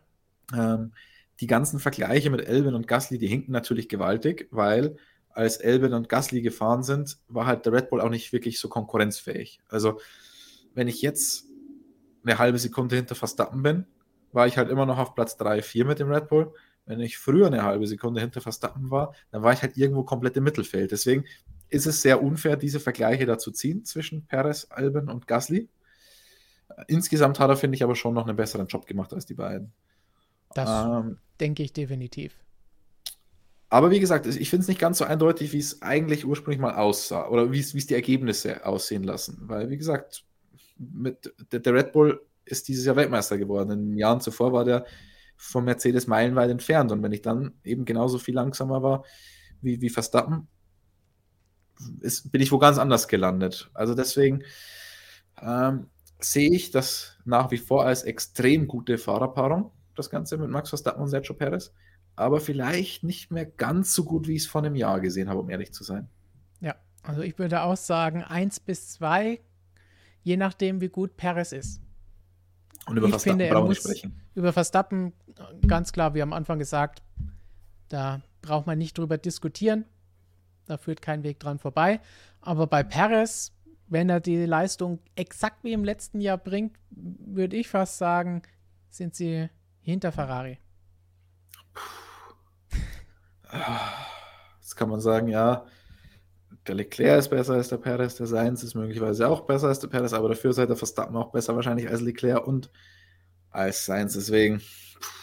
Wobei man natürlich das Gesamte als Team betrachten und jetzt nicht unbedingt einzeln die Fahrer vergleichen. Das es ist eine rein hypothetische Geschichte sowieso, was wir hier diskutieren und daran ja Spaß haben wollen. Aber ich glaube, Perez muss noch ein bisschen zulegen.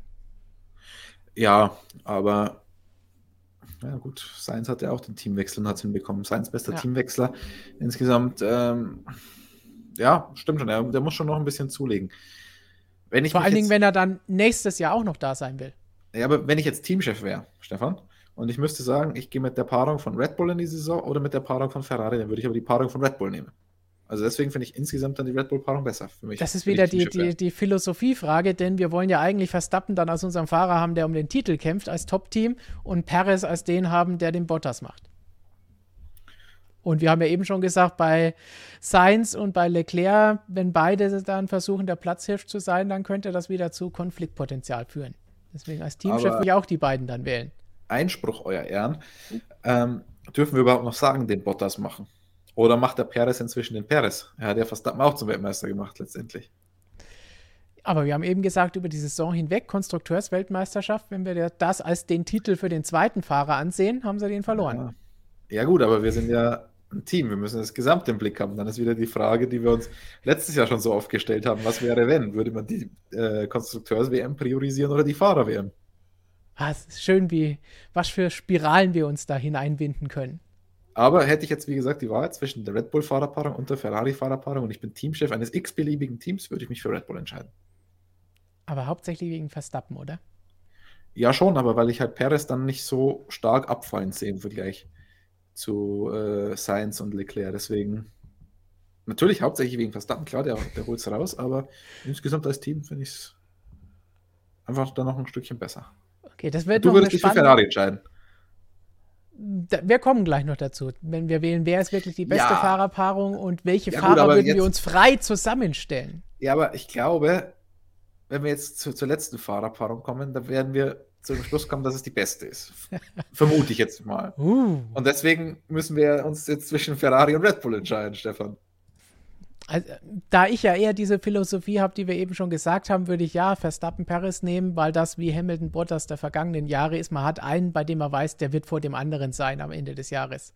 Weil ich dann nicht als Teamchef dieses Risiko eingehen will, dass die anderen zwei sich die Hörner abstoßen.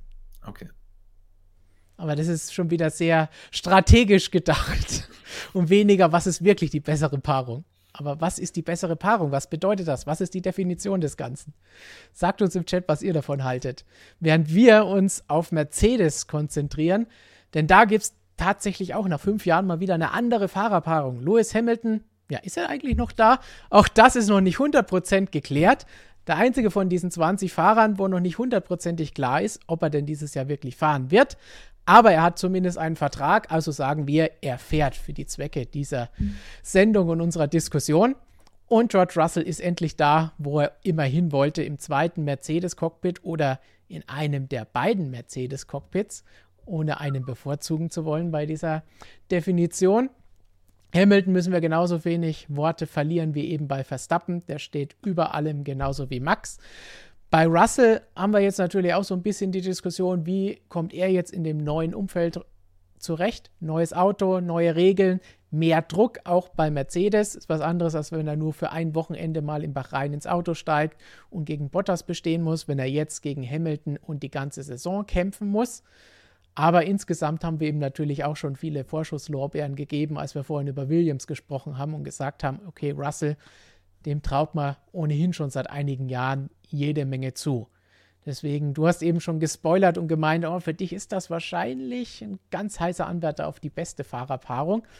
Hamilton sehe ich kein Fragezeichen, außer die Sache, er würde nicht weitermachen. Das stürzt uns ins ganz andere Abgründe, wenn das so kommen würde. Russell sehe ich zumindest so kleine Mini-Fragezeichen, aber nichts dramatisch, wie, wie wir es vorhin vielleicht hatten bei Ricardo oder Norris. Ich muss jetzt gleich mal nochmal ähm, Zuschauer rügen. Christian Hahn äh, war nämlich offenbar nicht von Anfang an dabei. Der beschwert sich jetzt, dass der Kommentator, also er meint wahrscheinlich dich, dass du von Mercedes gesponsert wirst.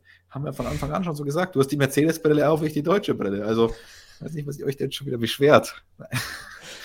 ähm, Nur ein Scherz für alle, die es nicht verstehen. Klammer äh. Aber, nee, also für mich gibt es da eigentlich keinen Weg dran vorbei an dieser Fahrerpaarung. Hamilton. Das heißt, du hast gar keine Zweifel oder nee. Bedenken bei Russell. Nee, wirklich nicht. Also, der ist jetzt auch, ich meine, wir haben ja in dem Interview, das man in der aktuellen Ausgabe auch lesen kann, ist ja auch ganz groß auf dem, auf dem Titel drauf, Hamilton und Russell nebeneinander. Äh, auch in, in, dem Interview sagt er ja, das dritte Jahr, er weiß nicht, ob es das jetzt noch gebraucht hätte bei Williams für seine Entwicklung und so weiter. Hm, er hat es aber bekommen, dieses dritte Jahr, und es wird ihn auf jeden Fall nicht schlechter vorbereitet haben auf die Aufgabe bei Mercedes. Und deswegen, der ist gut vorbereitet. Er war schon immer ein Supertalent. Und deswegen habe ich eigentlich keinen Zweifel daran, dass er, das, dass er diese Mercedes-Herausforderung packt. Ob er Lewis Hamilton packt, das sage ich, das sage ich ja. damit nicht. Aber ähm, ich glaube, er wird nicht schlechter sein als ein Valtteri Bottas Das ist jetzt Ohne der böse jetzt, Satz, der ja. böse Satz, den ich auch sagen wollte. Ja, du ist, glaubst, das dass er mindestens ein Bottas sein kann. Ja, und das meine ich jetzt nicht abwertend für Bottas, das ja. habe ich ja gerade schon gesagt, dass der teilweise richtig, richtig, richtig stark war. Du hast vorhin die Statistik noch gebracht, 20 Pole Positions. Ja. Also bitte, 20 Pole Positions in der Königsklasse des Motorsports. Da sprechen wir schon über jemanden. Also ähm, deswegen Russell für mich keine so große Unbekannte wie manche andere da jetzt drin und Hamilton halt sowieso nie eine Unbekannte.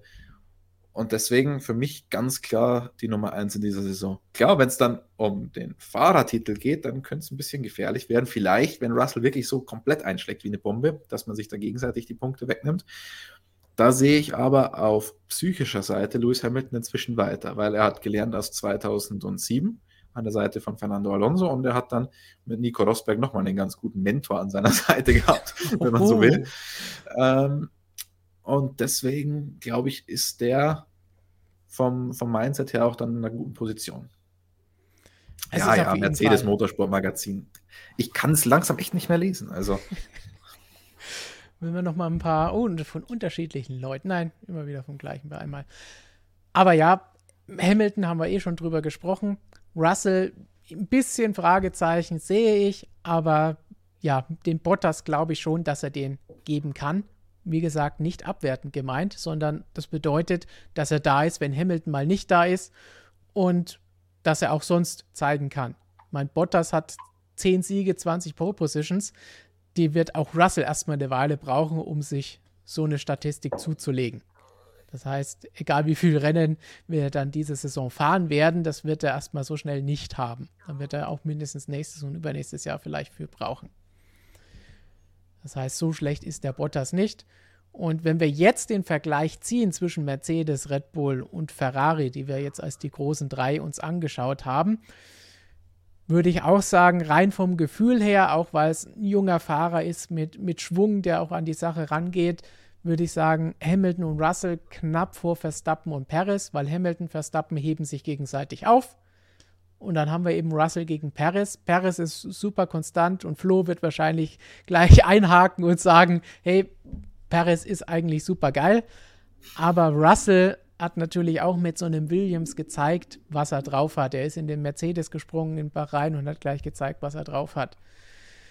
Und das heißt nicht, dass er nicht Fehler machen wird diese Saison oder dass es nicht mal irgendein Rennen gibt, wo er vielleicht Punkte oder vielleicht sogar ein Podium oder Sieg wegwirft oder irgendwas passieren wird.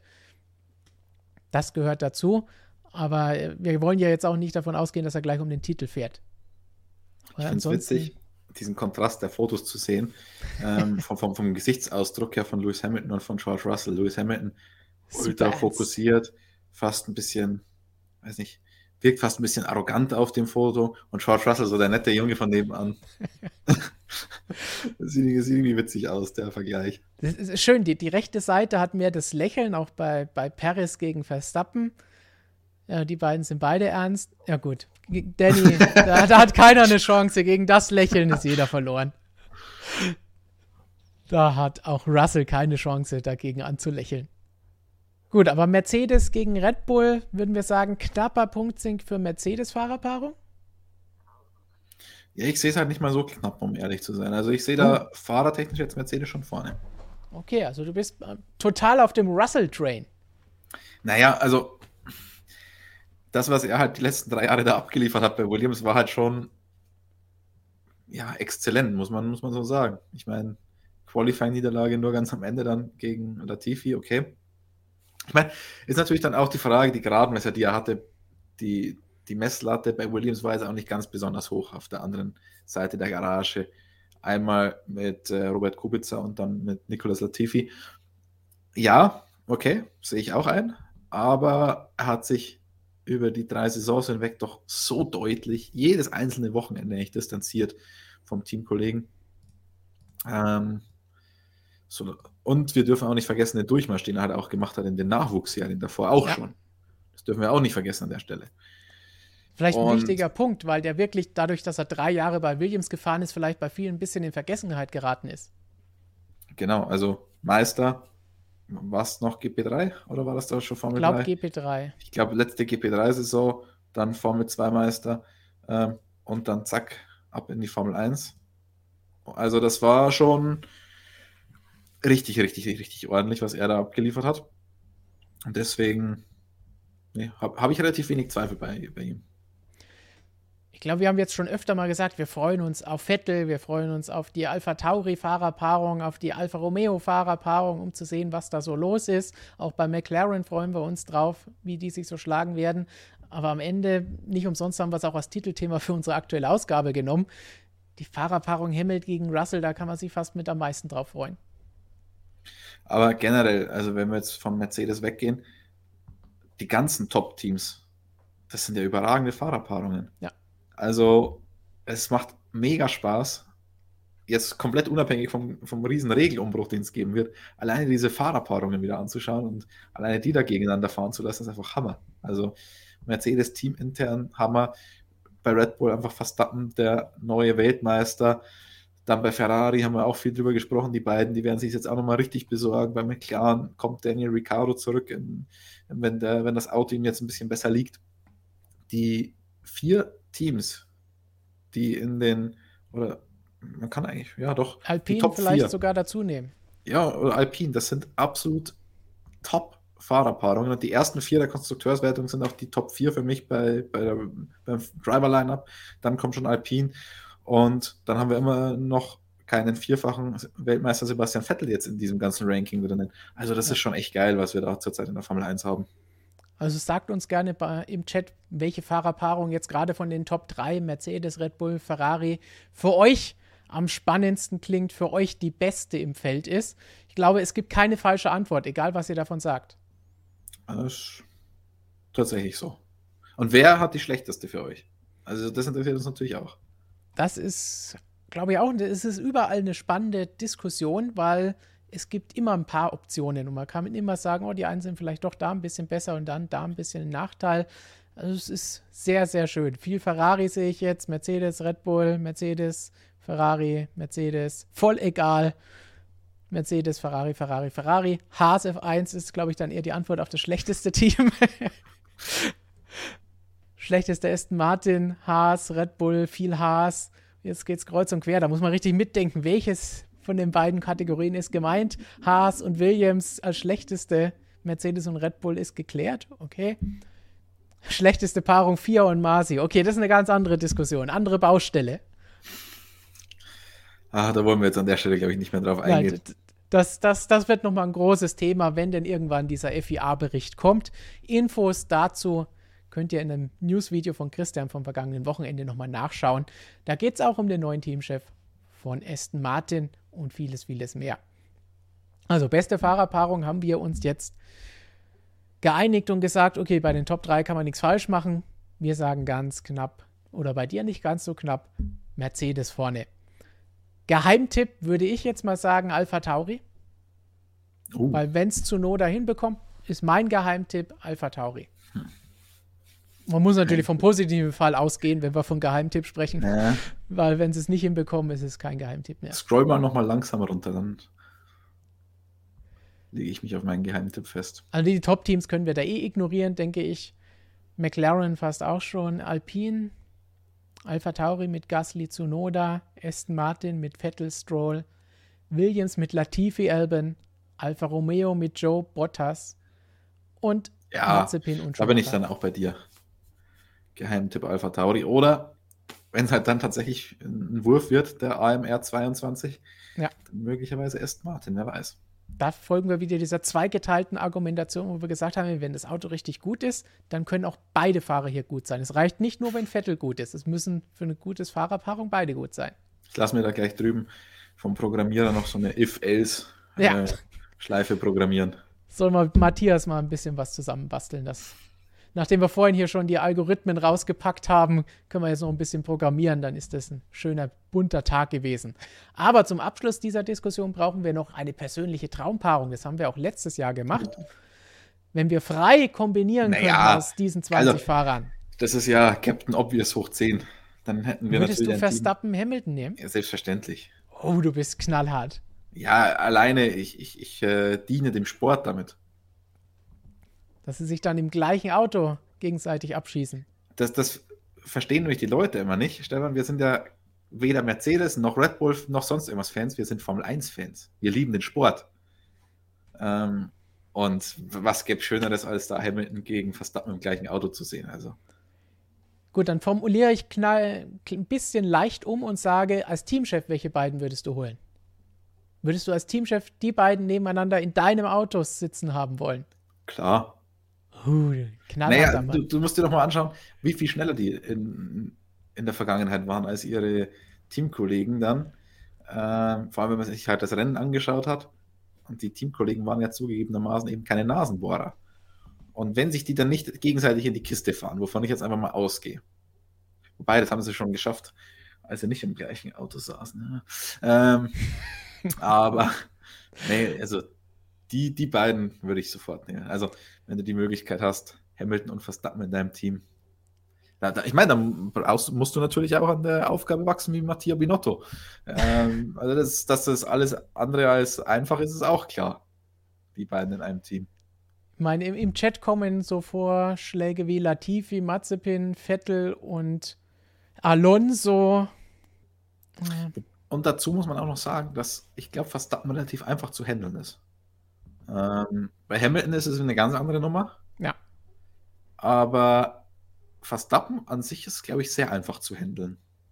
Ich meine, im vergangenen Jahr, wenn wir zurückblicken, als wir diese Frage, was würden wir als Teamchef als persönliche Traumpaarung uns raussuchen, habe ich gesagt, Verstappen und Russell. Habe jetzt versucht zu überlegen, kann ich dieses Jahr was anderes nehmen? Möchte ich was anderes nehmen? Und ich bleibe immer dabei, für mich wäre Verstappen Russell auch als zukunftsgerichtete Sache, nicht mit einem Fahrer wie Hamilton, der halt in ein oder zwei Jahren, wenn der Vertrag ausläuft, sicherlich nicht nochmal fünf Jahre verlängern wird. Deswegen habe ich letztes Jahr schon gesagt, Verstappen Russell würde ich dieses Jahr auch wiederholen. Habe versucht, würde ich was anderes nehmen? Habe ich überlegt, okay, Verstappen kann ich dann eigentlich nur durch Hamilton ersetzen.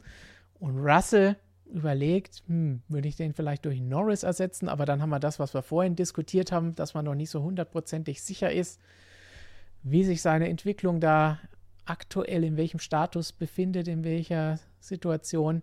Also ich würde wahrscheinlich bei Verstappen Russell bleiben. Aber wenn ich was anderes rauswerfen muss, würde ich jetzt sagen Hamilton Norris, um mal was anderes zu tun. Du willst dich nur bei der weiblichen Zuseherschaft beliebt machen. Gib's zu. Die 3%, die wir mal ermittelt haben letzte Woche.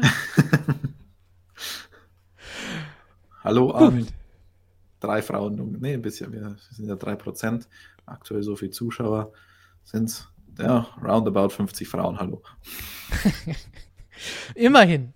Aber wenn du jetzt schon ansprichst, so viele Zuschauer, wie wir heute hatten und auch letzte Woche schon live hatten und bei den Videos zwischendrin hatten, sagen wir, bevor wir jetzt eure Fragen beantworten, noch einmal Danke, dass ihr alle immer zuschaut. Auch danke hierfür, oh. nämlich für die 142.000 Abonnenten, die wir mittlerweile schon hier haben. Vielen Dank, dass ihr alle mit dabei seid und unsere Videos immer schaut, so schön Fragen stellt, mitdiskutiert in den Kommentaren und im Live-Chat. Für euch machen wir das Ganze und natürlich auch dieses Jahr mit News-Videos, mit Interviews von der Strecke, mit Vlogs. Christian hat ja schon Reisen geplant, nimmt jeden Umweg mit Zwischenlandungen in den Kauf, um für euch von den Rennen zu berichten. Und deswegen nochmal ein großes Dankeschön an euch und natürlich auch Dankeschön an für eure Fragen, die ihr uns geliefert habt, die wir gleich beantworten werden. Und wenn vielleicht irgendjemand von euch da draußen denkt, hey, vielleicht will ich ja die Seiten wechseln, das heißt vom Zuschauer oder Zuschauerin die Seite wechseln, auf unsere Seite kommen und Teil unseres Teams werden, Teammitglied bei MSM werden, nicht bei Mercedes, bei MSM, MSM, wie wir immer so schön sagen, dann gute Nachrichten für euch. Wir suchen gerade mal wieder Redakteure. Das heißt, wenn ihr es auch weniger mit den mathematischen Sachen habt, sondern eher mit dem Schreiben und der Tastatur und mit dem Fragen stellen, dann seid ihr bei uns genau richtig. Gerne bei uns bewerben. Einfach eine E-Mail an info at motorsport-magazin.com schreiben, eure Bewerbung reinpacken mit Lebenslauf, Informationen, wie verfolgt ihr den Motorsport, wie lange, wie sieht eure journalistische Laufbahn aus oder auch nicht. Quereinsteiger sind in unserem Job absolut normal und dann ist alles drin, vom Praktikum bis zur Festanstellung, freie Mitarbeit und alles zwischendrin. Das heißt, wir schauen uns alles an, würden uns freuen. Formel 1, MotoGP auch gerne, DTM, Formel E, alles, was euch bewegt, darüber könnt ihr bei uns berichten. Einziges Anforderungsprofil ist, ihr müsst Mercedes-Fans sein, das wisst ihr ja inzwischen. das sowieso. Ihr müsst Russell und Hamilton für die geilsten Typen der Welt halten und dann ist das ja, ja alles gut. Und Habt ihr den, den lebenslangen Vertrag schon äh, bei euch im Briefkasten? Und vielleicht den einen oder anderen Spaß verstehen, wie wir jetzt hier auch. Gut, dann schauen wir jetzt auf das Allerwichtigste, nämlich die Fragen unserer Zuschauer. Und da fangen wir doch mal gleich mit etwas an, um auch ein bisschen Blick nach vorne zu werfen. Jetzt haben wir uns schon die ganzen Fahrerpaarungen angeschaut. Dante Mante fragt zum Beispiel nach den Wintertests, die ja bald anstehen. Werden dieses Jahr an zwei unterschiedlichen Orten mit etwa zwei Wochen Abstand gefahren. Glaubt ihr, die Teams werden sich bis zum ersten Rennen auf ihr eigenes Auto konzentrieren oder sehen wir ab der zweiten Testwoche schon die ersten Kopierversuche? Bevor wir darauf eingehen, für alle, die es vielleicht nicht im Kalender notiert haben, zweimal wird getestet, zweimal drei Tage, zunächst vom 23. bis 25. Februar in Barcelona auf der Haus- und Hofteststrecke der Formel 1 und dann vom 10. bis 12. März in Bahrain direkt am, Rennwo am Wochenende vor dem Rennwochenende. Schon in der Woche vor dem ersten Test in Barcelona werden wahrscheinlich die ganzen Autos präsentiert. Vier Termine für Präsentationen stehen schon fest. Aston Martin und McLaren, die am 10. und 11. Februar vorstellen. Und das nächste Doppelpack von Ferrari und Mercedes, die am 17. und 18. 18. ist der Freitag vor den Testfahrten präsentieren. Mercedes wird da auch gleich einen Shakedown absolvieren. Der erste Shakedown der Saison ist übrigens auch schon absolviert. Ich hoffe erfolgreich und ohne irgendwelche Kinderkrankheiten und Schäden, denn Christian, dein neues Einsatzfahrzeug für die Saison wurde heute eingefahren. Wird, glaube ich, gerade noch eingefahren. Uh. Ähm, müsste jeden Moment hier ankommen im Büro. Du freust dich schon auf unser neues Dienstauto, damit du dazu den Europarennen brausen kannst. Juhu! Ähm, aber ja, es gab schon den ein oder anderen Zwischenfall auf dem Weg hierher. Ich habe oh hab zwischenzeitlich Fragen bekommen, wie geht der Tankdeckel auf? Ähm, ja. Siehst du, deswegen muss man den Funk freigeben, damit alle diese Informationen mitbekommen. Also bei motorsportmagazin.com gibt es die geballte Technikexpertise, wie ihr merkt. Aber ja, zurück zur Frage, oder? Genau, zur Frage zurück, nachdem wir jetzt allen gesagt haben, was die nächsten Wochen auf sie zukommt, gibt es natürlich Videos und Artikel bei uns dazu. Für Übrigens, euch. Äh, Videos zum Test gibt es dann auch erst, wenn die Tests stattfinden, weil die Frage schon kam, äh, wann denn Videos zum Test kommen oder wieso wir keine haben oder irgendwie sowas. Ähm, die gibt es halt erst, wenn die Testfahrten dann auch stattfinden. Richtig. Ähm, und vielleicht eine kleine Vorschau, wenn, wenn ihr lieb seid. Ähm, aber wird es Kopien geben innerhalb dieser kurzen Zeit? Hm, ich glaube, da muss man unterscheiden. Zum, zum einen gibt es natürlich Fahrzeugkonzepte, die lassen sich nicht so einfach innerhalb kürzester Zeit kopieren. Ähm, das werden wir definitiv nicht sehen. Und dann gibt es Detaillösungen. Ähm, Detaillösungen, die müssen wirklich sehr, sehr, sehr detailliert sein, damit man die in so kurzer Zeit kopieren kann. Denn auch wenn man jetzt inzwischen Additive Manufacturing hat, also 3D-Drucker auf gut Deutsch, und ähm, die Teile dann relativ schnell herstellen kann. Man hat es ja bei, beim Unterboden mal gesehen, den, ich glaube, Red Bull hat den mal kopiert von Ferrari in, in, Mexiko vor ein paar Jahren oder ich weiß nicht mehr genau, wer von wem, aber innerhalb kürzester Zeit hat man dann die Elemente auch an einem anderen Fahrzeug gesehen. Das ist theoretisch machbar, aber ob man das dann so schon sehen wird beim zweiten Test, eine Kopie, ich glaube, das ist eher dann das, was man schon in der Pipeline hatte. Ja. Sollte da jemand nachziehen. Ähm, konzentriert man sich nur aufs eigene Auto oder schaut man sich auch die anderen an? Das werden unterschiedliche Leute machen. Ähm, natürlich wird man auch ein bisschen die Augen offen haben, was die Konkurrenz macht. Natürlich werden die Fotografen weiterhin dafür bezahlt, ähm, gegnerische Fahrzeuge abzuschießen. Äh, man wäre dumm, wenn man sich ja das nicht anschauen würde. Also das wird definitiv gemacht. Trotzdem muss, muss man in erster Linie mal schauen, funktioniert das eigene Auto? Ähm, kriegt man es zum Laufen? Stimmen die Daten mit dem Simulator, mit dem Windkanal überein? Das ist erstmal das Wichtigste. Darauf wird sich äh, fokussiert und dann muss man schauen, wo steht man performance-technisch und was macht die Konkurrenz. Richtig. Ich denke, das ist die, die einfachste Antwort. Es wird die geplanten Updates für Woche 2 geben. Und vielleicht, wenn man irgendetwas Einfaches kopieren kann, das keine langen Vorlaufzeiten hat, aber meistens ist das in der kurzen Zeit nicht möglich. Das heißt, wird es dann frühestens beim ersten Rennen und das ist auch gleich hinterher, also dann wohl eher bei den nächsten Rennen, weil die ersten sind ja auch wieder back-to-back. -back. Das heißt es dann, früher hätte man gesagt, so ab dem ersten Europarennen in Imola, ab da kann man sowas erwarten. Aber wie gesagt, das, da geht es um Detaillösungen, also wirklich ja. um Mini-Detaillösungen, wenn man über so eine Zeitspanne redet, weil ähm, das haben wir schon oft genug erklärt, dass ich nicht einfach vom einen Auto was nehmen kann und das andere pack.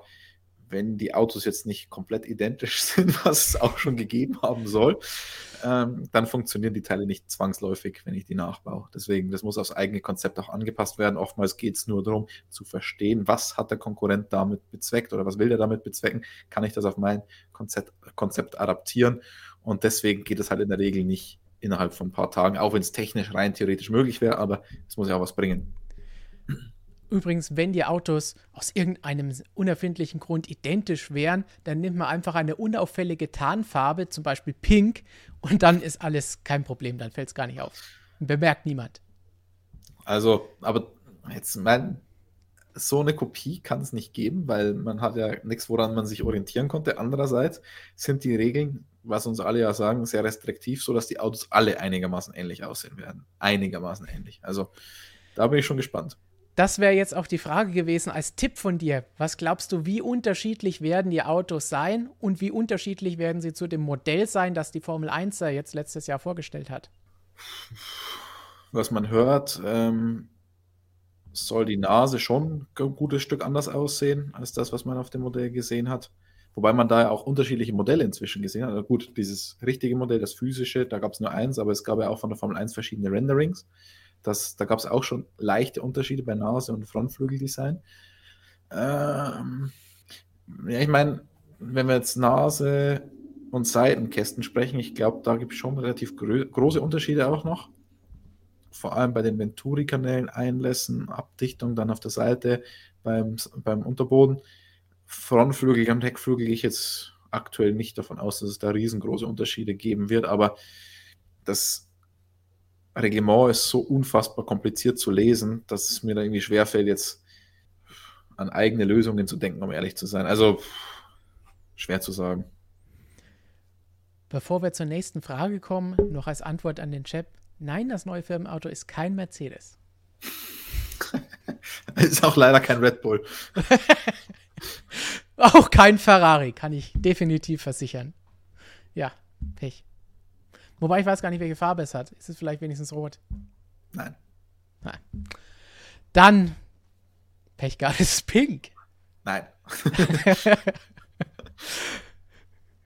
Gut, dann nächste Frage von Thorsten753, der vergangene Woche, wenn ihr euch vielleicht erinnert, die E-Fuel-Frage gestellt hat. Und da hat er nochmal gesagt, die Motoren sind ja eingefroren in Anführungszeichen und dann kann man letztes Jahr doch weiterentwickeln. Im letzten Jahr durfte man ja auch zum Beispiel Effizienzsteigerung oder Kostenreduzierung was machen. Dürfen im nächsten Jahr, also dieser Saison, aus den gleichen Gründen Motoren auch wieder weiterentwickelt werden? Also, komplizierte Frage, komplizierte Thematik. Leider, Stefan, können wir jetzt nicht über Token sprechen, weil die gibt es so in der Form nicht mehr. Ich habe die Grafik Ein, auch entfernt, weil es sie nicht mehr gibt. Effizienz, Steigerung, hm, da muss man ein bisschen vorsichtig sein. Wenn man es schafft, die Motoren günstiger zu machen oder langlebiger, dann durfte man Änderungen vornehmen. Effizienz ist eigentlich bei diesen Motoren gleichbedeutend mit Leistung. Weil ich habe nur eine bestimmte Menge an Benzin, da haben wir ja vorhin drüber gesprochen, die 100 Kilogramm pro Stunde ab 10.500 Umdrehungen pro Minute. Heißt, wenn mein Motor da effizienter wäre, würde er aus, mehr, aus der gleichen Menge Benzin mehr Leistung rausholen. Das wäre eine Leistungssteigerung. Also effizienter in dem Sinne, nein, dafür durfte ich keine Upgrades vornehmen. Ich habe nur unterschiedliche Homolog oder eine Homologierungsdeadline hatte ich im letzten Jahr so eigentlich auch nicht. Ich hatte nur ein erlaubtes Update im Vergleich zur Vorsaison pro Motorkomponente. Und deswegen haben wir da bei Ferrari relativ spät in der Saison eben noch ähm, das neue Energierückgewinnungssystem gesehen weil das eben zu Saisonbeginn nicht geupdatet wurde und man sich diesen Joker auf der Seite gespart hat. Verbrennungsmotor wurde geupdatet, den durfte man dann im Laufe der Saison nicht mehr anfassen, außer eben zur Optimierung der äh, Kosten oder eben zur Zuverlässigkeitsverbesserung. Aber sonst war alles eingefroren. Jetzt haben wir 2022 wieder eine komplette Nullstellung. Wir dürfen nochmal alles komplett überarbeiten. Die Motoren sind aktuell nicht eingefroren. Die Motoren werden aber dann eingefroren, wenn ich sie homologiert habe. Die meisten Komponenten direkt zu Saisonbeginn. Dann gibt es aber noch eine zweite Deadline, ich glaube im September, wenn ich es richtig im Kopf habe. Da müssen dann die letzten Komponenten homologiert werden und dann ist gar nichts mehr erlaubt. Dann sind die Teile eingefroren, dann darf ich Leistungssteigerung gar nicht mehr dran vornehmen. Bis einschließlich 2025, bis dann also 2026 die neue Motorengeneration kommt. Also für dieses Jahr muss ich auch die Motoren verändern, denn wir haben ja die, die Erhöhung des äh, Bioanteils von 5,75 auf 10 Prozent. Vor allem die Zylinderköpfe werden da gravierend überarbeitet, aber auch sonst auf der komplette Motor überarbeitet werden, aber eben nur bis zur Deadline oder bis zu den beiden Deadlines. Und dann ist Schicht im Schacht, dann darf nichts mehr gemacht werden. Wunderbar. Und was wir an der Stelle gleich nochmal beantworten können, was auch immer noch öfter kommt, nein, die Token, die nicht eingesetzt wurden, können dieses Jahr nicht verwendet werden, die haben keine Bewandtnis.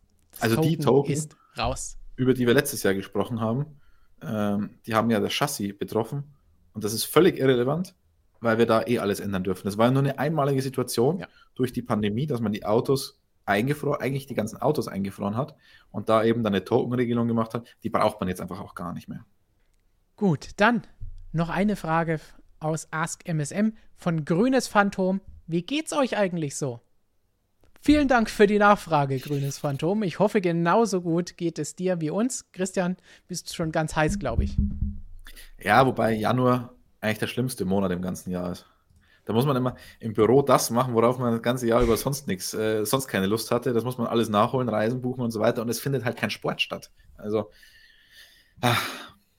und jetzt habe ich noch mit Erschrecken äh, festgestellt, dass irgendwie zwölf Stunden Bathurst, wenn sie denn stattfinden, auch noch mit Formel 1-Testfahrten überschneiden dann im Februar. Das ist auch eine Tragödie. Nächste Woche geht es aber schon wieder los, zumindest für Robert. Wenn denn alles funktioniert, dann geht Daytona und Formel E. Das heißt, Action erwartet euch schon bald wieder. Race of Champions ja. Anfang Februar. Also es kommt schon langsam wieder ein bisschen Racing-Stimmung auf. Ja, ich habe doch gesagt, Sport gibt es nicht im Januar. Na schauen, wir haben neues Reglement, neues Qualifying in der Formel E. Vielleicht es ein bisschen mehr Sport. Andererseits ja, ist es noch komplizierter. Nein, keine Chance. es gibt so eine lange Anleitung, die ich dafür geschrieben habe und ich weiß nicht, ob man es hinterher wirklich versteht. Aber auf jeden Fall mal was Neues. Neues Glücksspiel ist auch nicht schlecht. So, nächste Frage aus dem Chat von der Rollins. Vielen Dank für den Superchat. Wann fährt die F1 wieder in China? Ähm, berechtigte Frage. Eigentlich hätte das Comeback, das China-Comeback ja 2022 dann endlich stattfinden sollen, aber man hat rechtzeitig noch die Reißleine gezogen, hat gesagt, okay, wir werden es wahrscheinlich auch 2022 nicht hinbekommen. Trotzdem schmeißen wir China nicht komplett aus dem Kalender. Wir haben es weiterhin angedacht, dann 2023 ähm, wieder aufzunehmen. Also aktueller Plan, nächstes Jahr wieder China Grand Prix, dieses Jahr eben nicht. Jetzt kommt was, was zu unserer Alpin-Diskussion von vorhin passt, von Professor Dr. Racer. Kurze Frage.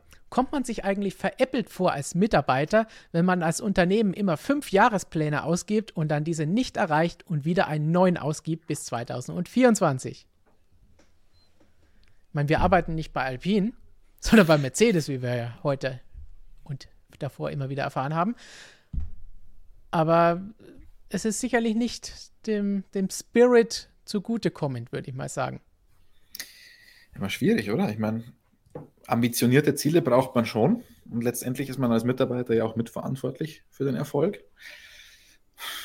Hm, schwierig schwierig, weil wenn es immer das gleiche Team ist und man merkt, man kommt diesem Teamziel ja noch nicht mal irgendwie ansatzweise nahe, dann sollte man vielleicht mal anfangen, darüber nachzudenken, ob man nicht einen Zwischenschritt braucht. Das stimmt natürlich. Mal bei uns gibt es auch immer Pläne, viele oder, oder Ziele. Viele overachieven wir, wenn es um YouTube-Subscribers geht. Hätte ich nicht, also hätte ich zum Beispiel nicht gedacht, dass wir im vergangenen Jahr 141.000 oder so haben. Absoluter Wahnsinn. Ich habe irgendwann habe ich doch zu dir gesagt, ja, die 100.000 oder so sollte fallen auf jeden Fall in dem Jahr. Bis zum dann, Jahresende, genau. Dann hatten wir das aber schon in Barcelona, weil ihr alle so verrückt seid da draußen. Ähm, also richtig cool. Andere Ziele bei der Planung, die ich mir dann immer setze, dass ich alles früher plane noch und besser plane und so, die, die erreiche ich tatsächlich nicht seit zehn Jahren. Keine Flüge fast. umbuchen musst. Ja, ja, gut. Wobei das teilweise nicht an mir liegt. Teilweise.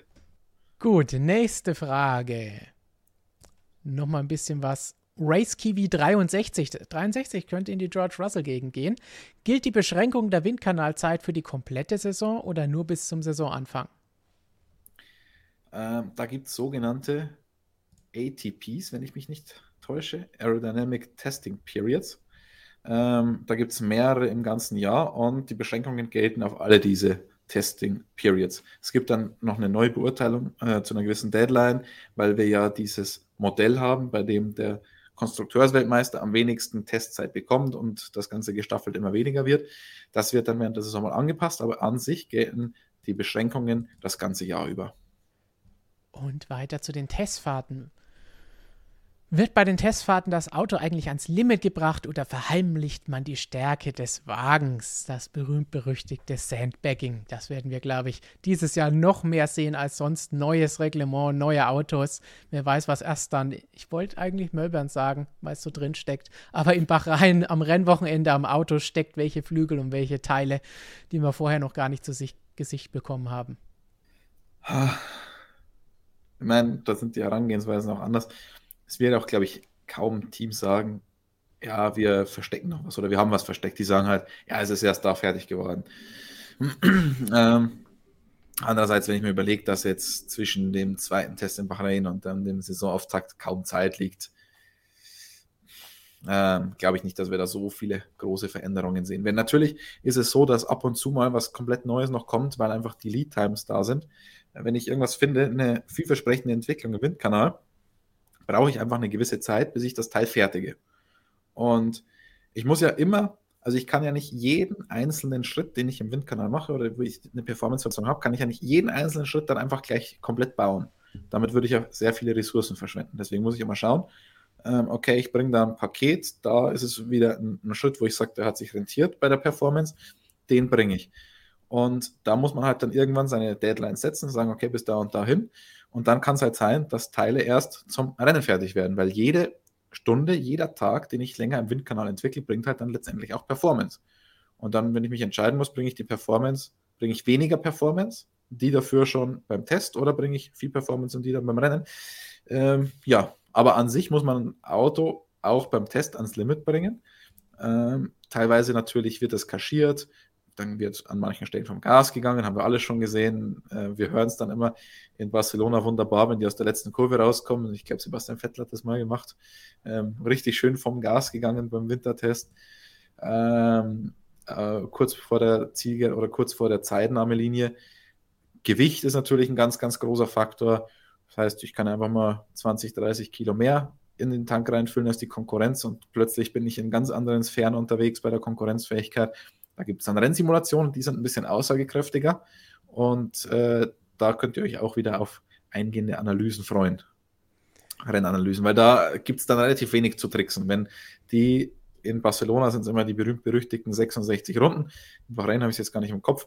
Äh, ich weiß gar nicht, wie oft ich aus diesen Zeitenlisten dann schon die, genau diese 66 Runden da rauskopiert habe in meine Excel-Tabelle und Durchschnittszeiten, Gesamtzeiten und so weiter dann für diese Rennsimulation berechnet habe, da kann ich natürlich dann mit dem Benzin nicht mehr tricksen. Vorausgesetzt, ich habe keine rote Flagge, weil die machen uns die Rennsimulation oftmals zunichte und dann sind die Autos in den Garagen und dann können die alles Mögliche damit machen. Das ist natürlich schade. Bleiben wir doch gleich beim Thema Testfahrten, wenn wir da schon so schön drin sind. Erik Römer fragt, was haltet ihr davon? Seid ihr für mehr Tests? Ich meine, auf wenigstens drei Wochen im Jahr beschränkt. Geld wird doch so oder so verbrannt. Kommen die Tests wieder auf Sky? Wollen wir mehr Testfahrten? Ich meine, wir haben jetzt jahrelang immer gesagt, oh, mehr Testfahrten bedeutet höhere Budgets. Wir sind eigentlich froh, dass wir ein Budget Cap haben, um die Teams wieder ein bisschen näher zusammenzubringen. Ja, ich meine, wenn ich feste Budgets habe, dann kann ich natürlich entscheiden, nehme ich das Budget für die Testfahrten her oder sonst wo. Ich meine, jetzt äh, die Teams spielen ja komplett, jetzt motzen die schon wieder rum, sagen, sie kommen mit dem Budget nicht hin, wenn sie sechs Sprintrennen haben und so weiter. Ähm, das wäre interessant, ob Teams Testfahrten dann auslassen würden, weil sie sagen, sie sparen sich das Geld. Das wäre das wär echt interessant. Aber wäre es auf der einen Seite wäre es von der taktischen Sache interessant, aber auf der anderen Seite wäre es für die Testfahrten uninteressant, ja, weil wenn natürlich. nicht alle fahren, ist es natürlich, was sollen wir davon berichten, wen interessiert ja. das? Nee, also ich finde, zwei Wintertests finde ich okay. Vielleicht könnte man einen Tag mehr machen, jeweils noch zweimal vier statt zweimal drei. Ähm, früher, ich muss, da muss ich sagen, ich werde schon ein bisschen testmüde. Früher habe ich das auch immer geliebt. Jeden einzelnen Testtag wie irgendwie ging mitgenommen, aber inzwischen bin ich froh, dass es tatsächlich ein bisschen weniger gibt. Und du hast noch nicht mal diese superkranken Zeiten mhm. zu Beginn der 2000er Jahre erlebt. Weil, wenn man da vor allem jetzt in Bahrain im Media Center sitzt, da sieht man ja nicht direkt auf die Strecke. Man sitzt im Fahrerlager, aber man sieht nicht auf die Strecke. Und dann sitzt du da in einer riesen Halle, hast dann ein paar Bildschirme und dann fahren die da acht Stunden, ohne dass was Großartiges passiert. Äh, musst aber trotzdem schauen, dass du immer am Ball bleibst, weil du darfst ja nichts verpassen. Aber es passiert dann eigentlich acht Stunden lang nichts. Und du musst es live erkennen, was passiert. Und ja. möglicherweise siehst du es gar nicht, weil dort gar keine Kamera ist.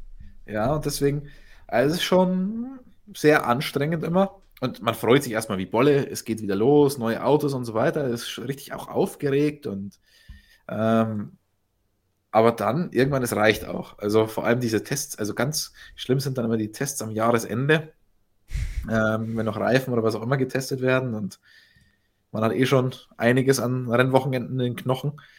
Insofern, ich glaube, aktuell sind wir da bei einem ganz guten Kompromiss.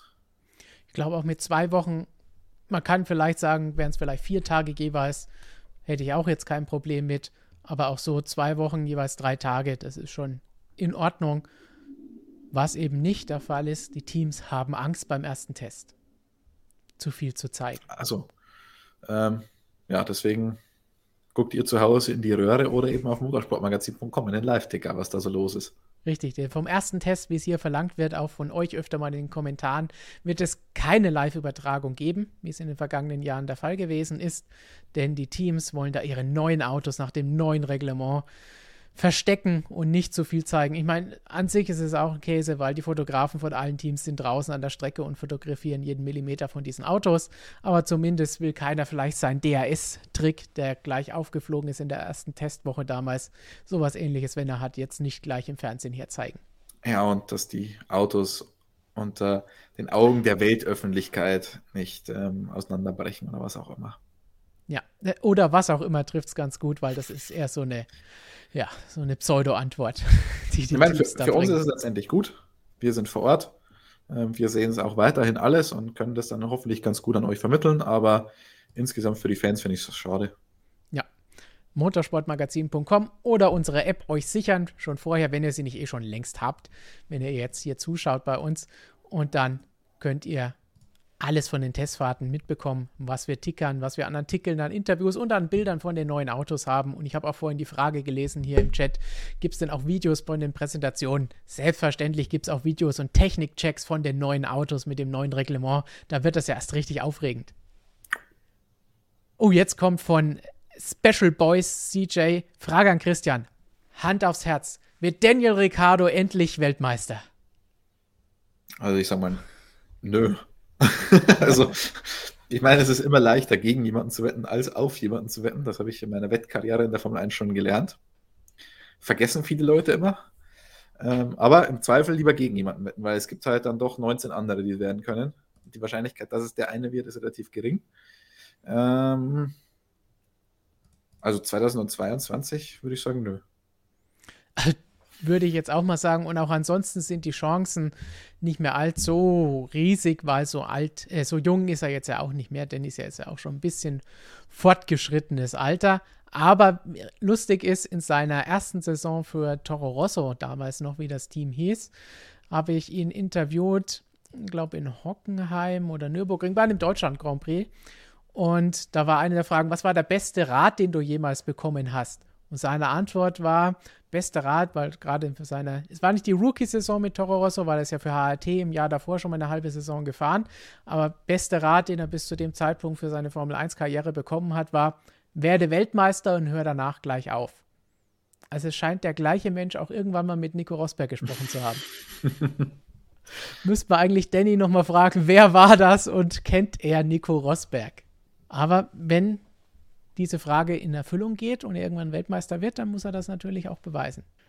Und wir haben eben schon angesprochen, Formel E-Auftakt in einer Woche geht's los oder anderthalb Wochen jetzt von RLFF. Wie bewertet ihr Nick de Vries als Fahrer, möglicher Hamilton-Nachfolger?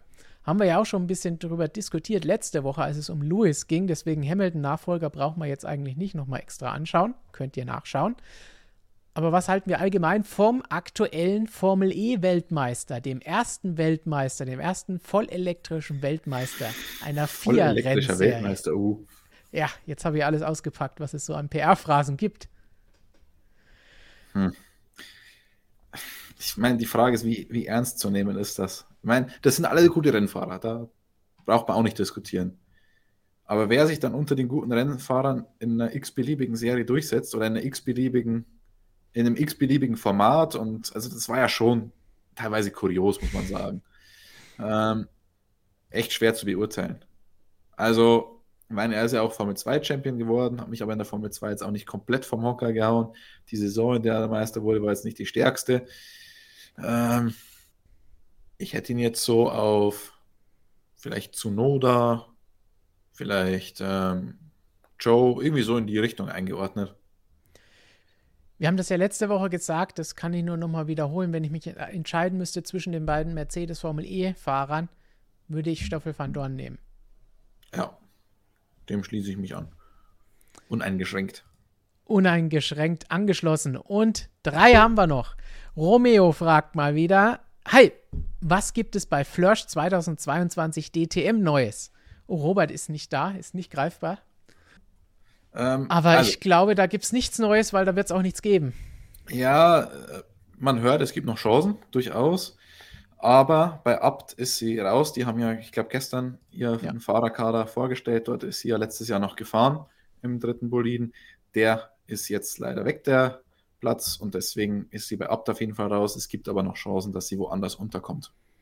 Gibt es aber noch nichts Konkretes oder noch nichts, was man vermelden könnte. Dann eine Content-Idee, die wir uns vielleicht gleich notieren sollten. Von Jonas kann Christian nächstes Jahr ein Hotel-Ranking über die ganze Saison hinweg machen. ja, das wollt ihr nicht. Das wollt ihr wirklich nicht. Würde ich auch sagen. Und vor allen Dingen, ihr, ihr kriegt die krassen Geschichten ja eh mitgeliefert, zum Beispiel wie in Saudi-Arabien letztes Jahr. Und alles andere hüllen wir den Mantel des Schweigens drüber. Wobei, dann, ich, könnte, ich, könnte, eigentlich mal aufständisch werden. Oh. Wie ein, ein rebellischer Arbeiter, der hey. für bessere Bedingungen kämpft. Dann muss ich dich aber gleich von der Pole Position wieder oh. zurücksetzen. Aber Witz sagt, ihr macht einen großartigen Job. Danke dafür. Danke fürs Zuschauen und natürlich auch für die Unterstützung und Grüße in die Vielen Schweiz Dank. an Witz. Und zum Abschluss noch Professor Dr. Racer, wie könnte es anders sein? Große Enthüllung, ich arbeite mal bei Mercedes und sponsere euch mit meinen Superchats. Was sagt ihr dazu? Bin aufgeflogen, oder? Ich glaube, ich darf keine Späße mehr machen. Nicht, dass das irgendwann Leute tatsächlich dann noch ernst meinen, dass wir hier für ja, Quatsch verzapfen. Das ist ein bisschen, Bremse betätigen. Leicht lupfen. Gut, aber ich würde sagen, jetzt können wir auch tatsächlich auf die Bremse steigen, denn fast zwei Stunden. Danke, dass ihr immer noch alle mit dabei wart. Und wie gesagt, es gibt am Wochenende ein QA, das Christian und Flo schon für euch vorbereitet haben. Mit spannenden Themen. Unter anderem geht es da auch um Max Verstappen und seine Fahrweise, allgemein um das Racing in dieser Saison, ob es besser oder schlechter wird. Und Pierre Gasly, über den wir ja heute auch schon gesprochen haben. Also ein fließender Übergang zu unseren nächsten Videos am Wochenende. Und da, Romeo schleicht sich noch kurz rein. Frage, wer hat das potenzielle F1 Rookie of the Year zu werden? Wer hat das Potenzial, F1 Rookie of the Year zu werden? Ähm, Gibt es nicht ganz so viele. Die Auswahl, sage ich Fernando Alonso grundsätzlich auch dieses Jahr wieder. Obwohl er dieses Jahr nicht am Rookie-Test teilgenommen hat. ähm, aber ich würde mein Geld tatsächlich auf Guan Yu Zhou setzen. Also der, der hat relativ gute Karten. Konkurrenz ist jetzt nicht allzu überragend. Und mit diesem Fun Fact, mit dieser Weisheit oder wie auch immer ihr es bezeichnen wollt, verabschieden wir uns. Christian, deine letzten weisen Worte des Tages. Äh, traurig, dass ich den Stream hier auf P2 beenden muss, aber Stefan hat die Pole Position durchaus auch verdient. Also von dem her, ich kann damit leben. Bleibt uns treu. Freut euch auf die nächsten Videos. Wir haben was für euch vorbereitet. Und ich glaube, wer jetzt immer noch dran ist, hat den Kanal eh schon seit drei Jahren abonniert. Also, das spare genau. ich mir. Und alle, die es noch nicht gemacht haben und gerade erst merken, ganz klammheimlich abonnieren, Glocke läuten, immer alle Nachrichten bekommen und dann ist alles gut. Und vielleicht in den letzten Sekunden mit einem mm, zieht Christian ja vielleicht doch wieder vorbei, wer weiß. Und damit bis zum nächsten Mal. Ciao.